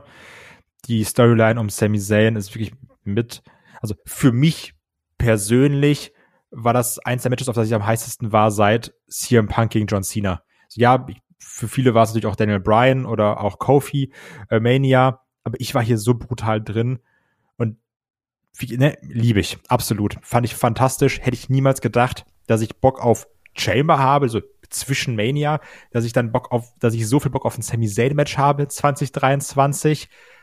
Trotzdem auch, man darf nicht vergessen, was sonst noch auf der Card war. Das Edge-Match mit Beth Phoenix und Rhea, das war so ein bisschen botchy. Das hat trotzdem Spaß gemacht, finde ich. Bella war auch dabei. Ich finde Bella war auch dabei mit seiner coolen Maske. ja. Also, das hat auch Spaß gemacht und ja, das Event lebt natürlich auch sehr von der Crowd, die viel Bock hatte. Das Männer Chamber Match ist rein wrestlerisch mein Match des Abends, weil da so viele verrückte Aktionen drin waren. Also auch da muss man sagen, was ich bei diesen Midcard-Bells getan hat, ne? Ey, vergleich mal die, diese IC-Bell-Chamber, die ich mit Chris und ähm, ich weiß nicht, ob Mella da auch bei war, ich weiß es gar nicht mehr, ähm, die wir für, für, für On a Pole geguckt haben, was das für ein Müll war, ne? Und auch hier, was sich da bei den Midcard, Midcard-Bells getan hat. Das Frauen-Chamber-Match war für das, was es war, auch vollkommen okay. So, ne? Wir haben jetzt können weiter spekulieren, was mit Brock Lesnar ist. Wir haben Brock Lesnar, der nur in der Midcard stattfindet und nicht wieder Championships spazieren trägt zu Mania. Also ich bin immer noch sehr begeistert von der Triple H-Regentschaft. Es ist nicht alles Gold, was glänzt. Nichtsdestotrotz, ich hatte hier mega viel Spaß mit. Natürlich kann man sich auch ein bisschen blenden lassen und sagen, vieles steht und fällt natürlich mit dem Main Event. Soll es aber auch sein. Ich gebe hier sieben von acht Bananen. Der Kai ist heute euphorisch. Ich gebe dem Ding äh, 6,5 äh, von 8 Bananen. Äh, Main Event ist herausragend. Das Main Event Match wird was sein, an was das wir uns noch sehr, sehr lange erinnern können. Und das ist was herausragendes gewesen. Ähm, aufgrund des Aufbaus, aufgrund der ganzen Emotionen, die da aufgebaut äh, worden sind. Das, wie du schon richtig gesagt hast, das, das Männer ähm, Elimination Chamber Match top. Ähm, das Frauen Elimination Chamber Match war gut. Und die beiden Filler Matches, also Brock gegen Bobby Lashley fand ich unterhaltsam für das, was es gewesen ist. Und für das, was dann danach gekommen ist. Genauso auch eben das Mixtag. Da war, das, das war eine Show, die ist an mir vorbeigeflogen. Und die hat mich am Ende mit großen Emotionen zurück in die Realität gekickt. Und das liebe ich ja, ne? Also ich habe diesen Main Event und all das, was davor und danach passiert ist, das habe ich geliebt und gefressen und das ist ein Grund, weshalb ich Wrestling schaue, nämlich genau solche Matches, die so sich bei dir ins Gedächtnis einbrennen. Und das sind immer die Augenblicke, da wirst du dich auch noch dran erinnern, in ein paar Jahren, ach guck mal, da habe ich auf der Couch gesessen oder da ist das passiert oder sonst irgendwas. Das sind die großen Wrestling-Matches, die es leider viel zu selten gibt, die nur dann funktionieren, wenn eben alles richtig gemacht worden ist. Und bis hierhin ist ich sag mal, vielleicht nicht alles, aber sehr, sehr vieles richtig ähm, gemacht worden im Hinblick auf äh, Sami Zayn gegen Roman Reigns. Deswegen, und auch wie die beiden das verkauft haben und ach nee, das war toll. Deswegen, also eine ne sehr, sehr, sehr gute Show von, äh, von WWE im Vorfeld von WrestleMania und äh, der Aufbau Richtung WrestleMania ist bis jetzt richtig gut. Also bemessen daran, was wir die letzten fünf, sechs Jahre hier bei Headlock erlebt haben. ja. äh, hört euch da mal unsere Previews an, wie wir da fluchen teilweise. So, Kai. Aber dann sind wir jetzt, glaube ich, durch hier mit der Review zu Elimination Chamber No Escape. Yes. Ich habe so Bock auf die weitere Road WrestleMania. Ja. Ich glaube, ich habe mir eine ganz okay Mania ausgesucht, um hinzufliegen. Ich denke auch. Werden sehr viele Leute neidisch auf dich sein und dich hassen, aber äh, es sei dir von Herzen gegönnt. Und hier geht es natürlich dann auch äh, in der kommenden Woche weiter. Da werden wir über John Cena und seine größten Rivalitäten sprechen. Und wir freuen uns natürlich da auch mit euch zusammen noch auf die Road to WrestleMania zu gehen. Wir werden natürlich auch ordentlich abliefern. Und dazwischen ist auch noch AW Revolution, dürfen wir auch nicht ganz vergessen, ne? Das haben wir auch noch. Stimmt. Das ist auch noch. Da ist das Tippspiel jetzt übrigens wieder am Start. Das habe ich jetzt nämlich hier übernommen und da könnt ihr gerne tippen, neue Saison, neues Spiel, neues Glück. Also gerne reingehen. Die ersten Fragen sind schon da. Ja, korrekt. Da werde ich auch noch mal entsprechend äh, einen kleinen Beitrag zu machen oder natürlich dann auch das Tippspiel im, äh, in den Shownotes äh, verlinken. Aber Kai, ich glaube, damit äh, wären wir dann hier durch. Letzte Haben Worte? Wir's. Haben wir's. Ich bin durch, emotional, fertig. okay. Da machen wir Deckel drauf. Wir hören uns hier am kommenden Wochenende oder eben auf Patreon und auf Steady in den entsprechenden Podcast. Ich sage Dankeschön fürs Zuhören, Dankeschön fürs dabei sein und bis zum nächsten Mal hier bei Headlock, dem Pro Wrestling Podcast. Macht's gut. Tschüss. Tschüss.